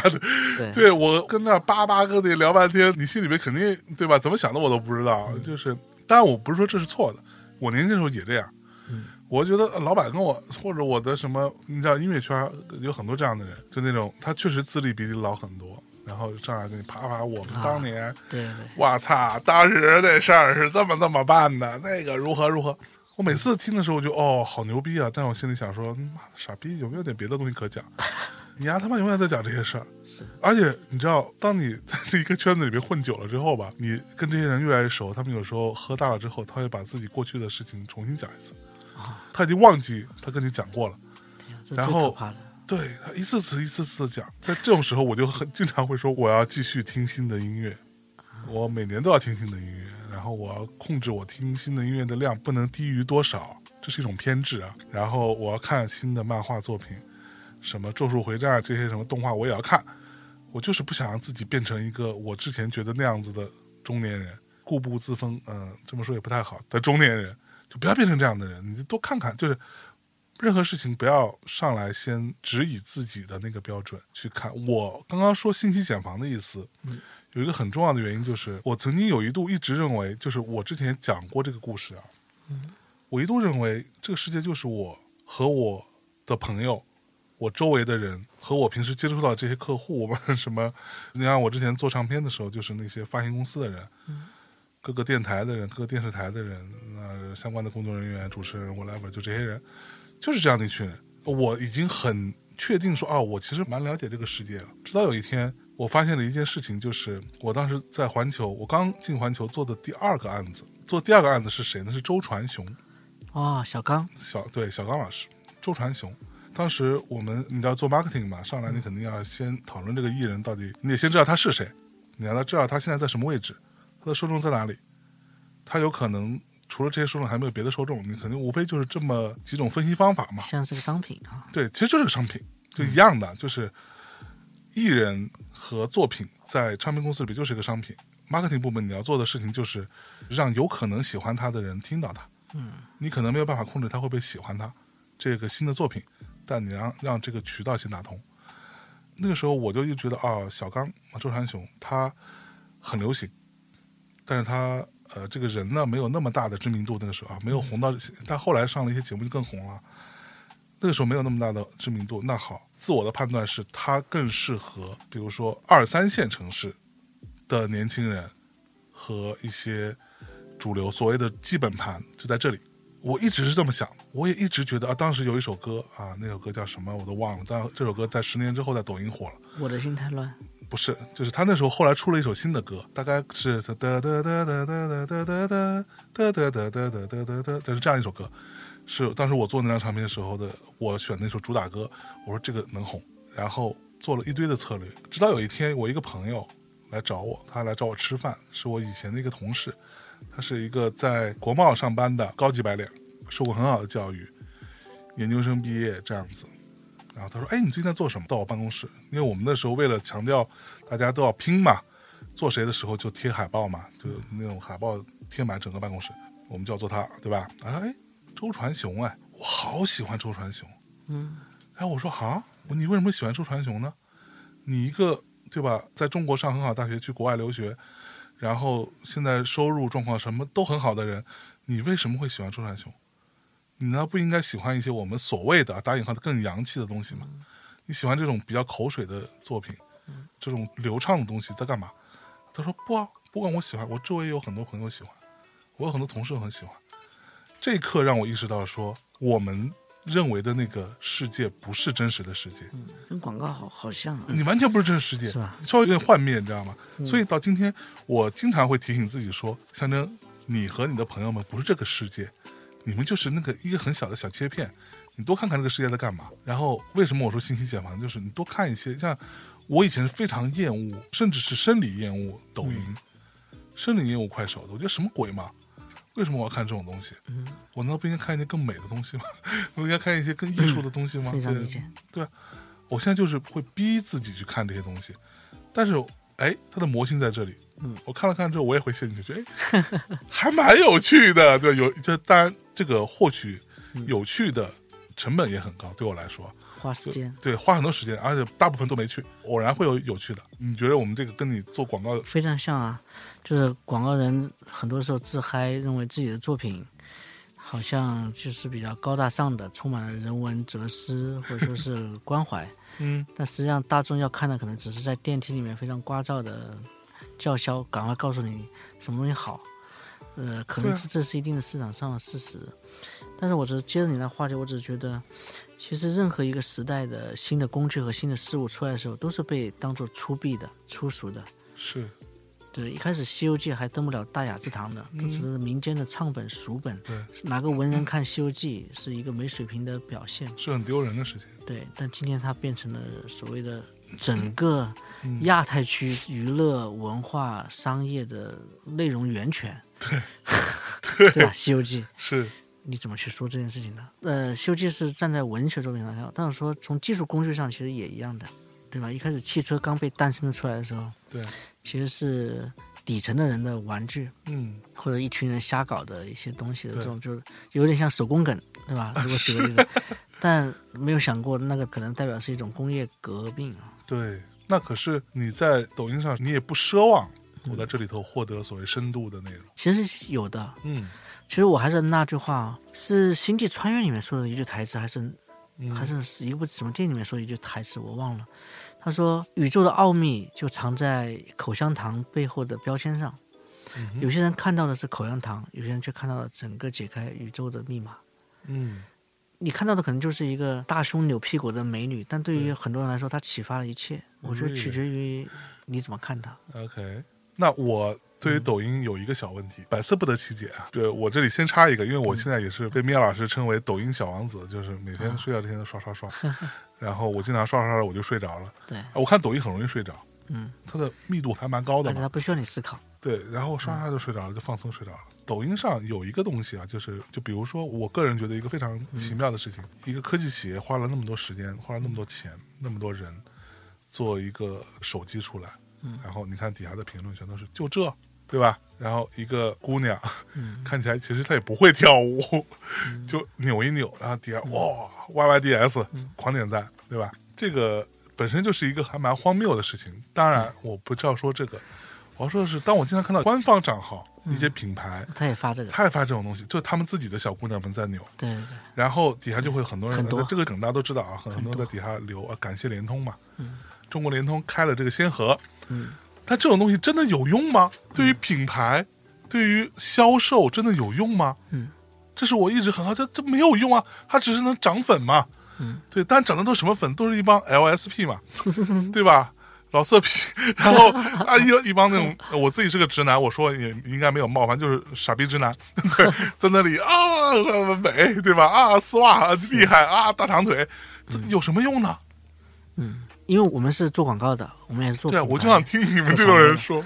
世界品牌历史诞生到现在才一百五十多年，啊哈，就是人类历史上的第一条广告是一百五十多年前在美国嗯报业的很多集团之下，然后呢共同凭空创造出来的一种符号学。嗯嗯，嗯，那个时候其实就已经有所谓的超级符号了对，啊，一种符号学或者一种符号学统领下的商品归类。然后呢，在那个时候呢，其实就已经奠定和证明了一件事情。其实一开始没有广告，也没有品牌的，只有媒体。对，也就是说，如果你要一定要说近现代跟我们现在的文化产业最有相关的一个产业的话，或者它的原生前世的话，就是媒体学或者嗯媒体业。对，而媒体业的本质其实就是情欲。一开始真正有效的所有的传播，百分之九十都是情欲，情欲推动一切信息的传播。你想想是不是？哦，美女的广告在一开始的时候就被证明了是最有效的。哦，就包括我们今天看到一些那种特老的那种招贴，对，哪怕是画的，嗯，就是画一个大胸大屁股的一姑娘，你还有印象没有？当然，可能年轻的用户可能对这个东西没概念哈。在最早期、最早期的时候，新浪被创建的时候，搜狐被创建的时候，百度贴吧就更不用说了，什么榕树下，还有什么那个时候叫微博，叫博客，博客，博客大巴的时候，靠什么吸引流量？都是靠那些美女的各种各样的假图片。时至今日，它都是最有效的。说这是人性，人性的第一个欲望就是情欲，就是性欲；第二个欲望就是贪欲嘛，嗯嗯最后才是嗔。 ，OK，这又证明了，就是人家不愿意思考，只想繁殖，因为繁殖是生物的， 对吧？是生物的这个底层代码。繁殖是我这一嗯生最大的使命，无论男还是女。对，那男的只是说是扩大这个所谓的求偶这个交配率，女的只是提高这个所谓的这个交配的成功率和这是个后代的这个养成率。百分之九十我们每天在想的其实就是这个 事情，对吧？就让我 我那天那天看到有一小段话，我觉得说的特别对。我那看完之后，我觉得哇操，说的太对了。男人是这个世界上最单纯的东西，他每天脑子里就想三件事儿，对对吧？第一就是去哪搞点钱呢？第二就是去哪喝点酒呢？第三个就是哟，这姑娘不 错，怎么才能搞到手呢？ 就这三件事儿没 了，我甚至觉得好像只有一件事只情有。就只有对第三件，搞到钱和喝完酒之后的事情还是那件事情。还是那件事情。前面两个其实搞到钱是一个基础的资本。对对，你没有这个，你可能搞不定姑娘。是当然，我不是说姑娘都是拜金的啊，各位同学，太难了，现在说话。呃，第二就是你喝点酒这个事情，就是为了自己的某一种社会属性。对。你没发现近两年的所谓的女权主义的承销至上和全世界的女权化对，的本质，其实也只是女性掌握了交配权嗯，的一种自然反应而已。对，这样他的一个有了情况话语权，他就会去选择，对他的那个声量就会慢慢被看到。对，因为这是一个市场化的嘛，既然有这么多的金主，他们是以女性的身份来进行选择的话，那这个嗯市场就应该要供应各种各样的所谓的伪男，因嗯为这个符合金主的审美啊。对，这个跟什么文化一点关系都没有，仅仅是因为女性现在消费能力上来了。这也从一定程度上解释了。我也看到有人会说，为什么某某某品牌要找一个没什么人知道的小鲜肉，嗯，来做代言，对还花很多钱。看到这种话，我我就很想说，我说、呃、品牌也不傻，品牌里面的决策人也都不傻，他做一个投入下去，他要考虑 ROI 的，嗯，对吧？我花了多少钱，我能赚回来多少钱？那这个评断标准，你可以说某一个案例或者个别案例有可能是失误的，但是你拉大面积、拉长时间看，它一定是成立的，才会有这样的一个趋势。就是你选这种在你看来没什么人知道的小鲜肉，他他妈就是能卖货，对，他甚至能卖出去，他花那个代言费几倍的钱回来，对，这个事情才会一直有人在做。抖音百分之九十以上的主播都是女性化的，无论男女。哦，so this，所以来，嗯女性是消费市场的主体，这个事情有没有被改变？不会被改变，它应该是接下来只会越演越烈。嗯，嗯，因为严格意义上而言，当社会物质发展到一定的程度哈、或者足够发达的情况下面，女性会摆脱最后一个过去的文明和过去的社会结构抛给她的枷锁。这个枷锁就是什么呢？就是生育。生育对，当女性抛开生育的话，女性的社会竞争力远远大过于男性，无论是寿命长短，无论是自制力，无论是专注度，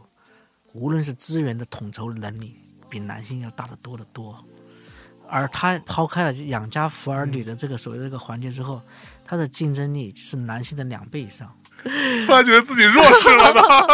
对啊， 你想想，有多少女性顶着独立女性的身份出来之后，她比男性能熬得多。哦，对，而且女性，我一直说、女性重要的一点是坚韧，对，她比男性要坚韧的多而。且女性有一点是最为特别的，当然，女性朋友们听到我们这个电台不要来那个来嗯喷我们啊！嗯上门来那个砸店啊，是的。男性呢，其实只有一个形态，男性一出来就已经是终极形态了，顶多度过一个青春期，也就是男性的形态叫进阶型，嗯哦但女性的形态呢是变身型，它会异化。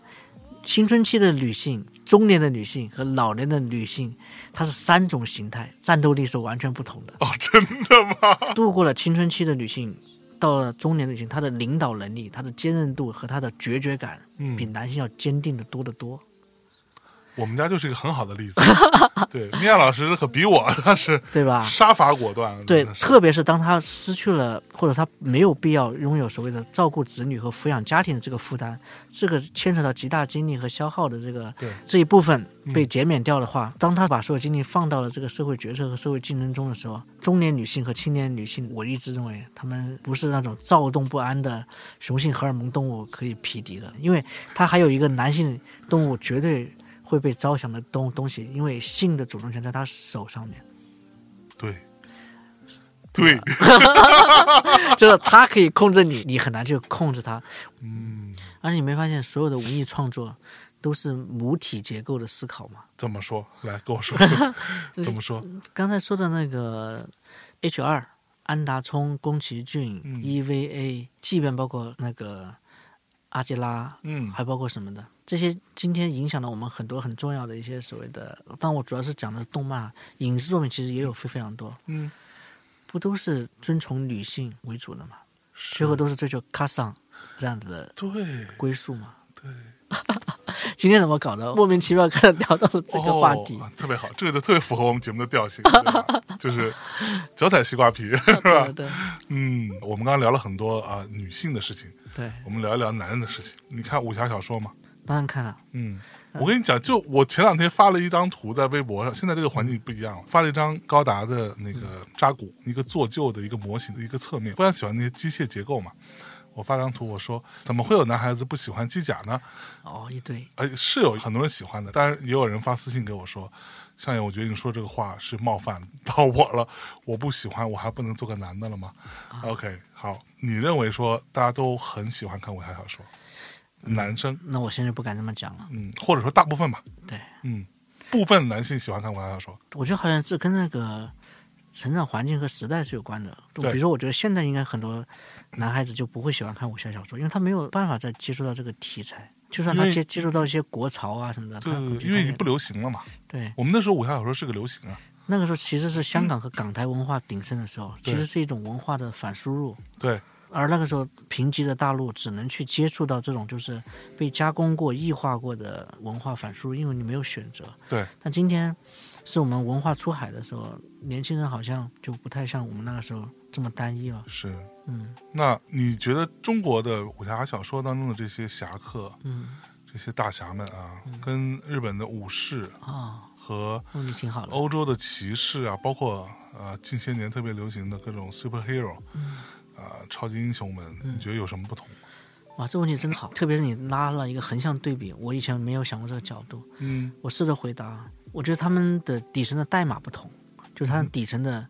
行动逻辑和底层的存在的那个底盘和基点不同，存在的底层基点和存在的逻辑不同。嗯、先从欧洲骑士来说，因为欧洲骑士它其实是一种比较蛮荒的领主制，对它是没有一个统一的王权的，嗯，就有点像是圈地跑马，够猛的话，你自己用你自己的方式去征服，然后去占地为王就好了。他那边唯一能够有效的影响和左右社会形态的嗯制高点，就只有神权。对，呃，他们说的行为逻辑叫荣耀，对，而这里的荣耀是基于个人的，叫个人荣耀。嗯而日本的武士道呢，其实我觉得它是一种非常接近于病态的一种上升通道，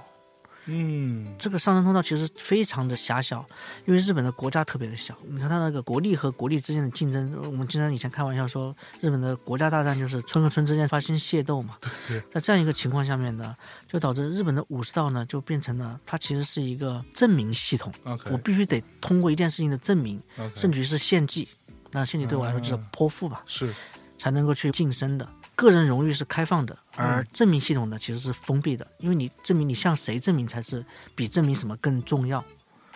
也就是它的这个证明系统，它其实你会发现它变得非常的等级森严和坚定，就是你想死你都不一定有资格死，嗯，因为死是要只有在他人面前死才是死的有意义的。你死才死得在其所你死在野外没有任何价值的，对，这个系统就导致日本武士道非常可笑，但其实又合理的一个荒谬的一面。日本的武士在皇权，嗯在他需要的证明体系的那个所谓的统治阶层面前，他一定是充满了光辉和不可思议的伟大的。对，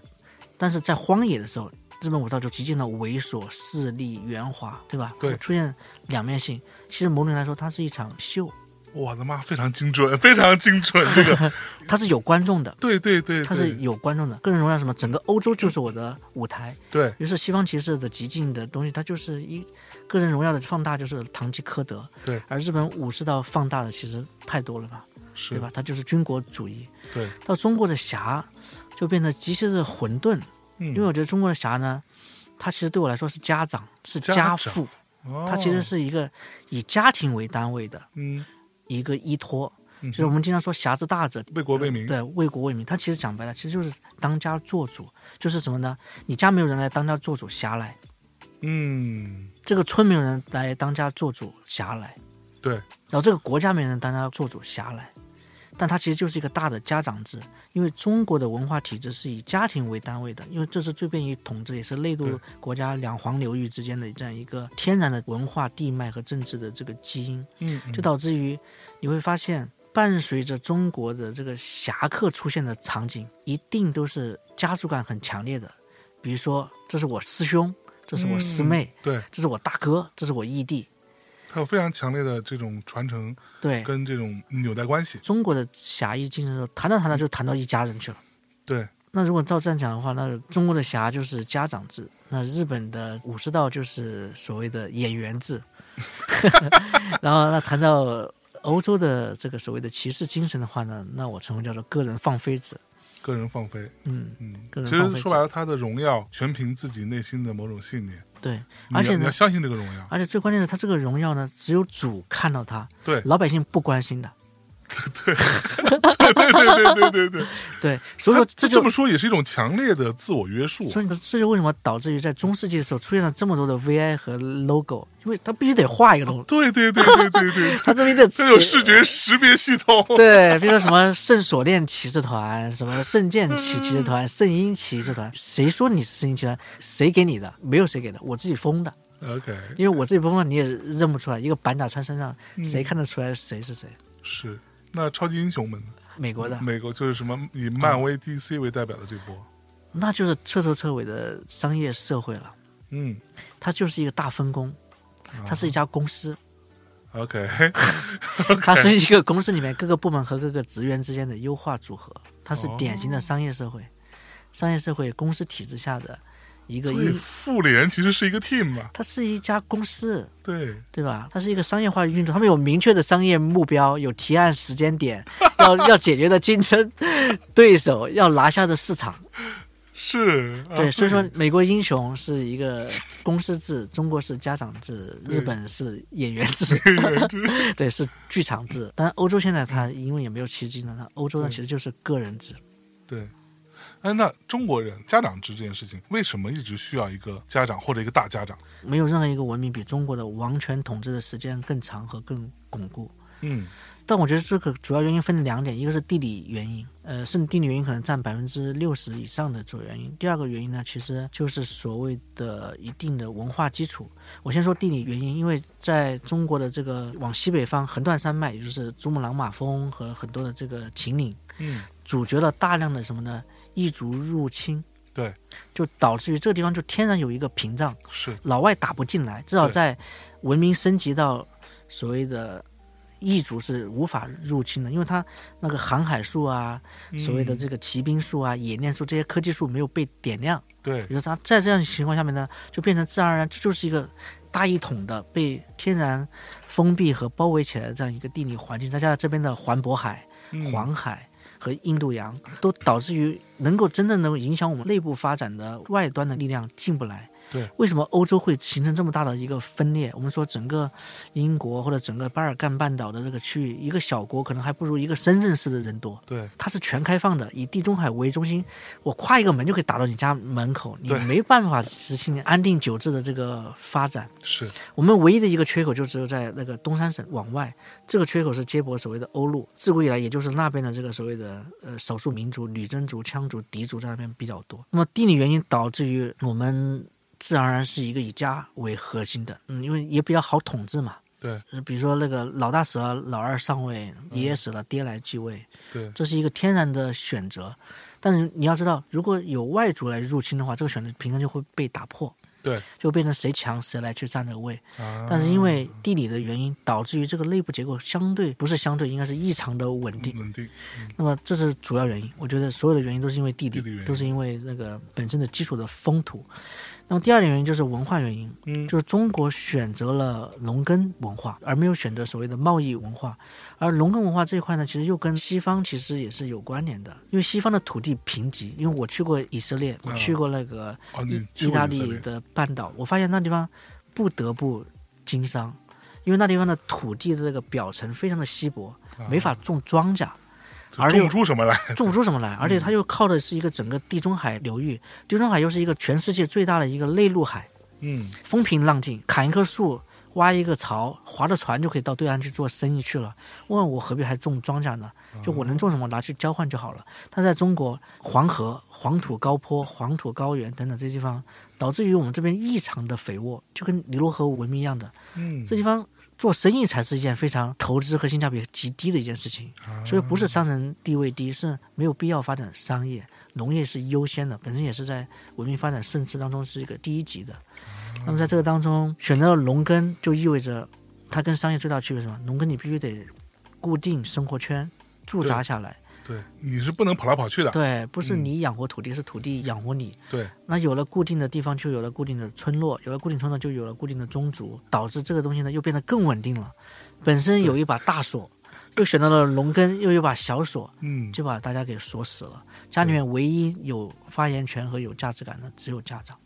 对，后代是没有地位的。是这个部分正好说到这儿。为什么中国会那么强调孝道这件事情？其实是一个家文化的一个延伸。对，因为孝意味着你要听长辈的话。对，而为什么要听长辈的话？是因为你是劳动力啊。对，是那他这样便于他统治嘛。当然，我没有说孝道不好啊，但是这是他的一个根本原因。村里的某一个宗族的老人，他是没有劳动力的，但是他依然要维持自己的统治权。从一个最基础的这样嗯的分工的角度来去衡量，会使得这个宗族本身会更稳固，有更多的新生劳动力嗯可以加入到庄稼的劳作当中去。这也是为什么重男轻女。对，这一切都是从这儿来的。嗯嗯，你有没有发现一个很有趣的一个现象，就是在西方影视剧和中国的所有题材的影视剧，我只是中西方所有题材的影视剧有一个非常典型的区别。我以前我有想过，嗯，就是中国的影视剧基本上一定会有出现这样一句话，叫做“这个家、这个帮派、这个组织、这个国没你不行”。哦，而在西方所有的影视剧都是说，要不我们去找他吧，他也许能帮上个忙。嗯我听说有一个人在什么地方，要不去找找他。前面就是什么呢？他们推举出一个头出来，对对对而在这边其实什么呢？我能解决，但是我觉得，要不我们就雇一个人来吧。大不了花点钱。对对对，这这个区别其实就是代表着，那这边是以家为主，我们天生的特别迫切的需要一个当家做主的人，而那边不是一个家文化，它是一个贸易商业的文化基因。是，嗯，哎，中国的武侠这些人当中，你个人，比如说武侠作品和人物，你分别你更喜欢谁？哇，我想想啊，嗯，因为我现在脑海中在飞速的排名啊，对，东邪吧，黄老邪，黄老邪，黄老邪是我最喜欢的，因为我觉得他是一个西方人，黄老邪是一个西，这怎么讲？为什么是个西他方在人？武侠小说里面，他的整个思维和他的行为模式是老外，比如开放、自由、不干涉。但他也管的很多，嗯，其就是实他啊他的徒弟，其实你仔细想一想，他的手下也就是他所谓的员工，都是形态各异的。嗯而除了他之外，一马的企业文化就像复制体一样的，啊，它是百花齐放的，它是野狗，是西方式的，哦，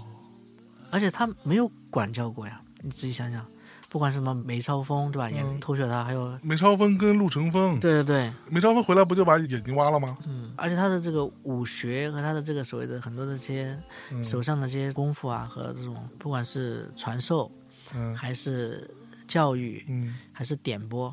他都不是那种就是你必须得学会。啊，反正我放着，你爱学不学，对对，而且他是个玩音乐的，你看这么像，对，他啊他是是个唯一一个玩玩音乐乐的， musician 来对着，他是一个随时可以出世的人，随时可以离开的人，对，他会让我很羡慕吧。虽然不是不好，虽然也非常有魅力，我也非常喜欢，太多嗯了。但我只觉得，因为你说一个最喜欢嘛最，喜欢的是呃我肯定会最喜欢他一点。乔峰呢，小峰是我最不喜欢的之一哈，哎，我大概猜到了为什么，他就是很典型的中国式英雄。嗯我不是说中国式英雄不好，嗯恰恰他应该塑造的很成功啊，对大哥嘛。我喜欢和不喜欢的标准其实不是个人好恶，嗯我喜欢和不喜欢标准只有一个，就是他对我现在的很多的的决策，我不是很功利说要做什么商业上的决策，就是因为我喜欢一个人，是因为他的一些精神对我的很多未来的决策有正面的影响力嘛。嗯，黄老邪的影响力一定是带来启发，一定会比他多太多。是，因为我觉得如果叫我去点评这两个人的话，一一定是，说不定我还反而有机会去教乔峰怎么去做人，啊或者教他嗯怎么去享受人生，打开眼界。但我一定不敢在黄老邪的面前去做这件事情，因为我一定期待着黄老邪来教我。这这就是你不会去喜欢一个你可能对他已经有足够预期的人。是，嗯，那好，那你现在 W 野狗公司里边的有很多很有创意的年轻人，虽然我没有都看过嗯哈，但是在我想象中应该也是形态各异的各种人。非常多，你就类似于某一个黄老邪对的一个样子，对吧？嗯，那你其实是平时不怎么管，或者说不怎么教他们嗯手把手教东西。也第一个是也没法管。嗯我觉得我这么来形容一下，因为 W 能用四个字来形容就比较好理解，嗯叫做群龙无首。你不就是那个手吗？你看，我们公司不是有个超媒体嘛？嗯一张张牙舞爪的这样一个所谓的战略规划图，乱七八糟的，里面什么都做。我用一句俏皮话来说吧，正是因为群龙无首，才有机会不会亢龙有悔。哦，群龙无首可能在早两年肯定是条死路，做公司做到群龙无首，对嗯吧？你怎么去增长？但我觉得，如果放在当下，放在今时今世的话，群龙无首可能刚好适配这个时代发展的选择和趋势。某种意义来说，抖音不就是一个群龙无首嘛？嗯，无论是产品还是它它的这个企业背后的一些开发逻辑。对，还有一点是什么呢？今天的年轻人他跟我们那个时候不一样，以前是因为信息差，因为我和你之间有信息差，于是你需要我教你，对，你需要技能和技巧上的传承。今天坦白说，很多孩子他们在很小的时候就已经完成了这个信息差的这个弥补了，就是他们已经补完了，至少在信息上和社会常识上，他们已经都补完了。接下来甚至于是一个信息逆差的时候，就是你懂的他大概都懂了，嗯，但他懂得你他不一懂定的懂。你一你一定不懂，甚至于这个不懂的这个所谓的信息量和这个所有这个信息成绩会越来越大。在这样情况下面，所有的指导是徒劳的，因为他们既是创造者也是消费者。我甚至于觉得对公司这个形态都充满了悲观。我甚至觉得在未来所谓的大型的公司都是没前途的，哦嗯一定是一个离散态的，嗯哼是一个就是去中心化的。 ，OK，嗯就你指望有一个像神一样的一个人物，精神领袖，就是斯巴达克斯这样的公司体制不会再存在。我嗯可以说一个比较极端的一个话，而更多的其实是像奈飞，或者说像复仇者联盟这样的。嗯嗯这样的一个组织和这样一个机构，大家不是因为传统企业上的什么使命、愿景、价值观被聚集在一起啊，因为我们有共同的一个志向，于是我们一起去实现它吧，为伟大的一个事业去拼搏吧，因为这个事业也是我终身的奋斗的事业。今天恰恰其实是志不同道不合，我们需要在一起，因为我们两个加在一起是可以做我们两个各自做都做不到的事情。 ，OK，某种意义来说，你看一下韩国，韩国的电影业，包括一定程度上韩国的娱乐业和音乐产业，嗯一方面我们看到的是多面向的，一方面对极尽的好像在基本上是暗无天日的绝望的在说韩国的社会结构的这个所谓的这个封闭、对财阀的垄断、黑暗。但另一方面你又看到旺盛的表达欲望和近乎于好像没有监管的对，环境。是那对我来说，这就是活力啊！至少在文化市场上，在国家层面我们不好去对评评价，但是至少在文化产业层面，这是真的要值得思考的一件事情。没错，嗯，那我都觉得公司也应该这样子。公司在未来发展当中，随着中国的这样这种演进和信息化迭代的速度和各种垂类的工具层出不穷之下，公司不应该用管理的这个思维去管。传统的中国的家文化已经被互联网彻底解析了。这个这个概念是我临时拍了脑袋想出来的。如果一定要给这个电台在这个环节是一个词的话，现在是岛文化。岛文化就是把你的空岛和我的野岛放在一起，这个岛文化什么的，嗯就是我们各成岛主各自孤立，嗯，各自不想来往，需要的时候看对方一眼，架个桥。大多数情况下面，桥是收起来的。这种所谓的分子状态、细胞状态、生态体的这个状态，嗯，可能才是大趋势。未来的趋势，不要误会，我一定不是说小公司会发展的越来越好，是说是集团化会变成生态化、细胞化。嗯，仍然小公司不会有太大的机会，你顶多就是饿不死。对，要有想很大的发展的话，必须得合力创造出一个像奈飞、像嗯，复联、对像迪士尼这样一种新的这种商业综合体。不然的话，小公司也是很容易被替代的。再自由的工具也是工具，这个大趋势除了所谓的这个工作结构哈，那其实这个社会也是这样子。所谓地球村，现在看起来不能说它完全破灭吧，但至少看起来不是那么回事儿了。其实真的是近乎破灭嘛。对奥巴马政府的很多的政令和政治抱负已经被证明是有问题的。对，现在就大家可能越来越各自为政，嗯，对吧？因为互联网，我觉得主要原因是因为技术革命四点零，信息时代。而且这个东西你回不了头的。如果我可以重新选择一遍人生的话，比嗯如我选择我现在是一个年轻人的话，我可能我在高中的时候就已经自己在创业了。像何同学这种小孩嗯会越来越多，对，他需要依附什么吗？其实他需要的，他既需要苹果，苹果也需要他。对，但是我只说这个量级还不够，未来会越来越多，也让我有点茫然一时。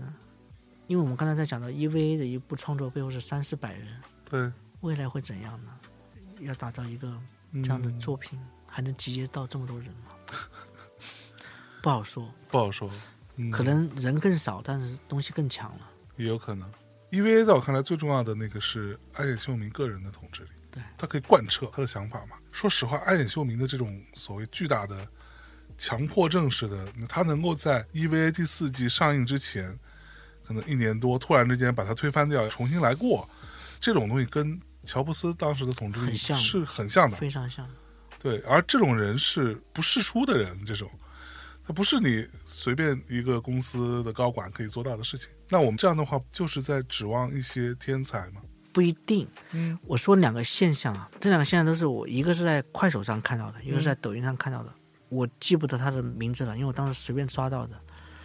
我在刷抖音的时候，我刷到一个不知名的歌手，嗯，但他叫什么并不重要，因为他音乐我也不是很喜欢，我嗯甚至我觉得他音乐非常一般，非常非常一般，略有一点长相，男的，嗯但是台下站满了疯狂的粉丝，我不知道这些粉丝从哪来的，OK，啊，这是第一件事情。嗯我连续刷到过他有三回，可能抖音在推他吧。第二个是在快手上，我刷到有一个卖鱿鱼的，烤鱿鱼、鱿鱼游戏那个鱿鱼，啊，对对，他的卖法是用各种方式来卖同一款鱿鱼，你可以把它当成非常非常土陋的离子漆吧，都不能这么比，他应该都嗯，没到这个，但他的粉丝数非常多，是，啊，让我到现在我想不通为什么这么多人要看他，因为他的视频既没有技巧，也没有姿色。那华农兄弟不也一样？对我觉得在未来不是一个天才的时代，而是一个叫做买主和卖主之间自由组合的，但他们组合的方式不是商品，是信息。嗯就比如说，我看到那个鱿鱼，是因为下面有很多人说看他吃鱿鱼的时候觉得很幸福，哼就，OK，仅仅是因为这个原因。有些基于生物性上的，我只喜欢你的微笑，就足够吸引一堆的人。这么玄妙的吗？有很多啊，抖音上不是有很多什么，只是因为长了一个酒窝，长了一颗虎牙，对说了一个刘海，然后呢，视频量就到了就爆了，二三十万的。我想说的是，以前在工业时代，或者说应该在后工业时代，我们呼唤安野秀明和乔布斯这样的人物，他们的伟大之处是在于他们。凭一己之力，可以对抗乃至于驾驭整个工业体系，甚至重新制定分工原则和商业模式。对，这对于在工业时代一个大规模集成式的资源协调式的这样一个事实来说，这几乎近乎于神迹。对就等于你出来一个人，一个人可以对抗一家工厂，一个人可以对抗一个产业。嗯，但是在今天，好像没有那么多的对抗，更多的就是你情我愿的买卖。而在这个过程当中，我们需要的好像不是天才，我们需要的是以人为主体，但是以信息贩卖。比如说，你的微笑对我来说也是一种叫做所谓的生物信息吧。嗯，我觉得可能未来会出现会越来越多这样的公司，应该会成长出一家巨型的垄断型的超级公司。嗯，它应该是人工智能型的，来掌控和贩售和集约所有的信息，然后让所有人都满意。比如他卖了一个超级人形管家，每个人都要买，对，很有可能会来到这样一块。嗯，我想说的是，因为只有在后工业时代才会需要天才，因为我们需要的是以一己之力对抗体制，而在信息时代需要的其实是各种各样的出口和入口，需要的是各种各样的要被填的空，就比如说纯欲天花板、是，玉女，嗯，嗯、萝莉，萝莉，嗯对吧？他们是以信息为载体的。我不觉得那些是人，甚至因为他们穿上的衣服、扮演的口音、模仿的动作，代表着我们想要看到的信息。我举个最简单的例子，讲的透一点，出现这些人没有任何一个人，你真的是想跟他去上床和发生所谓的性关系的，也就是你不想拥有他，对，但你只是想一遍又一遍的拿到这个信息刺激。耶，那这不就是缸中之之老？这就是虚拟社会，这就是元宇宙嘛。这他妈才是元宇宙啊，大 哥，对吧？这就是就是就对是啊我们要的不是肉体上的占有，我们要的是精神上的鸦片，就是你只要反复的售卖这个画面给我就好了。那你为什么要在你的手机和电脑上设计屏保？你为什么要把这些东西碎片化的东西留在你身体当中？我们为什么要设计 logo、icon？、为嗯什么要身上穿上 T 恤、各种文化标识？ 对，未来这种东西会越来越显性。嗯，我就经常在行业里面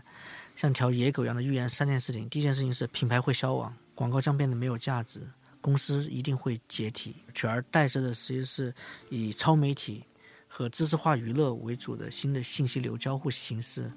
然后呢，这个公司一定是一个生态端，是一个野岛，是一个所谓的这个互相需要的这样一个共创体。品牌变得是不是重要到无关紧要，而是一个什么呢？一个有强烈个人识别的、有信息交换价值的载体，不管这个载体是一双鞋，还是一件衣服，嗯嗯嗯，那不就是一杯印印在一把刀上，还是印在上面？但是它变得更快速化，是，而且 EV 是什么呢？是你去买一个别人创造的，以前是人找货，现在是货找人，那广告行业在你看来也不会再有价值了吗？不会。你作为一个就从业是者，就像书籍一样的，嗯书籍业可能会消失，但不会消亡。嗯，那它会变成收藏业，或者说是对小范围的这种就是小众圈层的这个审美啊，或者说是一些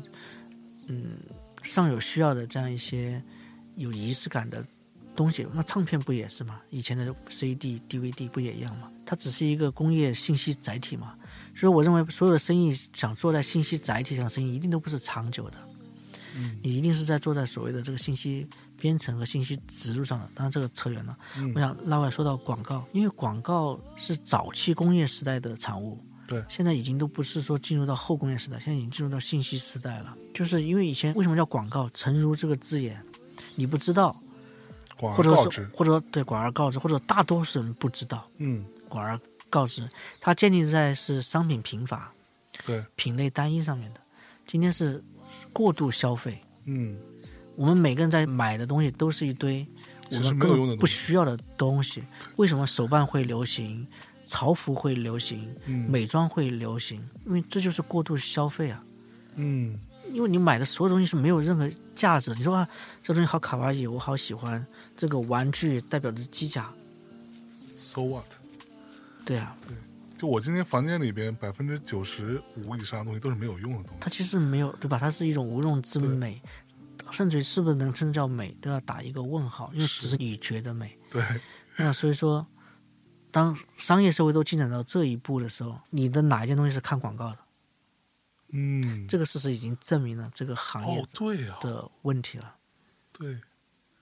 其实我只需要知道它有这个东西的信息。对，因为你已经非常清楚，因为你要的只是信息，而且有这么多工具帮你检索信信息的时候，对，你想想，刚才你给我翻了安野秀明的设定集，我下一步就是去淘宝上去找了。这个过程当中，对啊，也没有任何的广告氛围和广告的对，影响。但我不是在自己砸自己的饭碗啊，因为 W 砸自己饭碗也不是一两回了。我们最早的时候砸自己的互动的饭碗，砸自己的全案的饭碗，砸自己的这个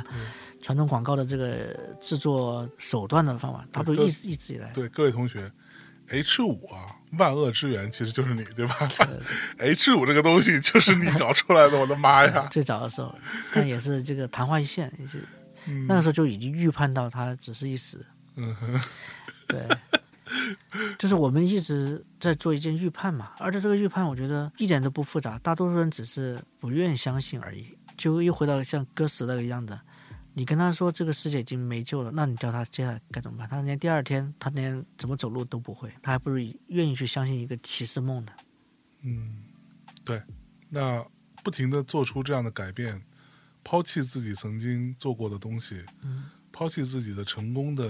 经验，甚至不去过度的复制它。嗯，这个过程中你快乐吗？太快乐了！你看我们今天这个整个电台，它其实没有偏离过中心的。又回到我们最早刚聊聊的时候，它是有快感的。是我最喜欢的就是一个人冲到前面，扭头一看，后面人还在迟疑的时候那个表情，那是一种莫大的快感，它给我带来瞬间的安全感，就代表着至少我没有坐以待毙。可能我下一步就是万丈深渊，但我不会死在上一步。嗯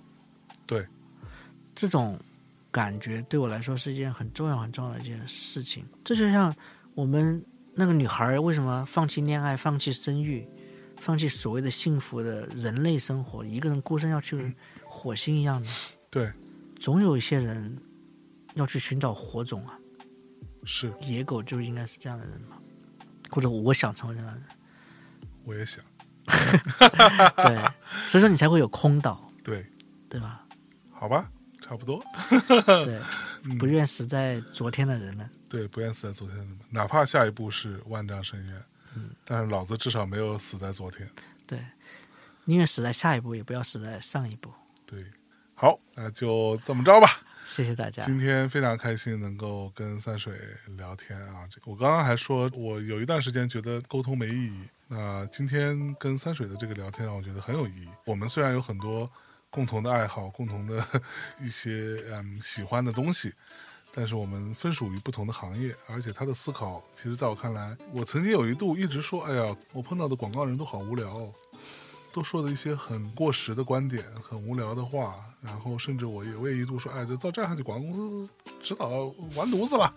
对，说出这种特别傻逼狂妄的话。但是今天三水让我觉得他不是一个我以前碰到的那些人，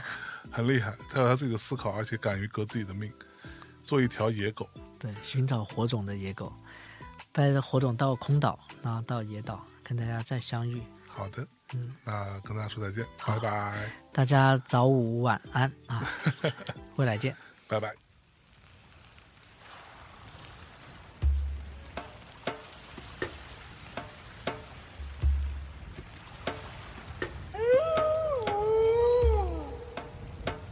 这首歌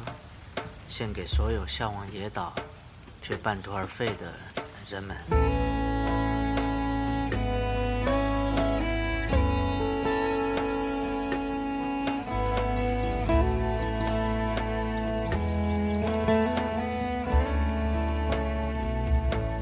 如我所想，你也快忘了过去的情况。当你向前奔忙，有哭有笑，忘了也无恙。如你所想，我也快忘了野狗的模样。当我回头张望，朝来朝往，忘了也如常。野道不适合所有人生长，这绝非天堂，也难否心中的伤。如果真让你伤亡，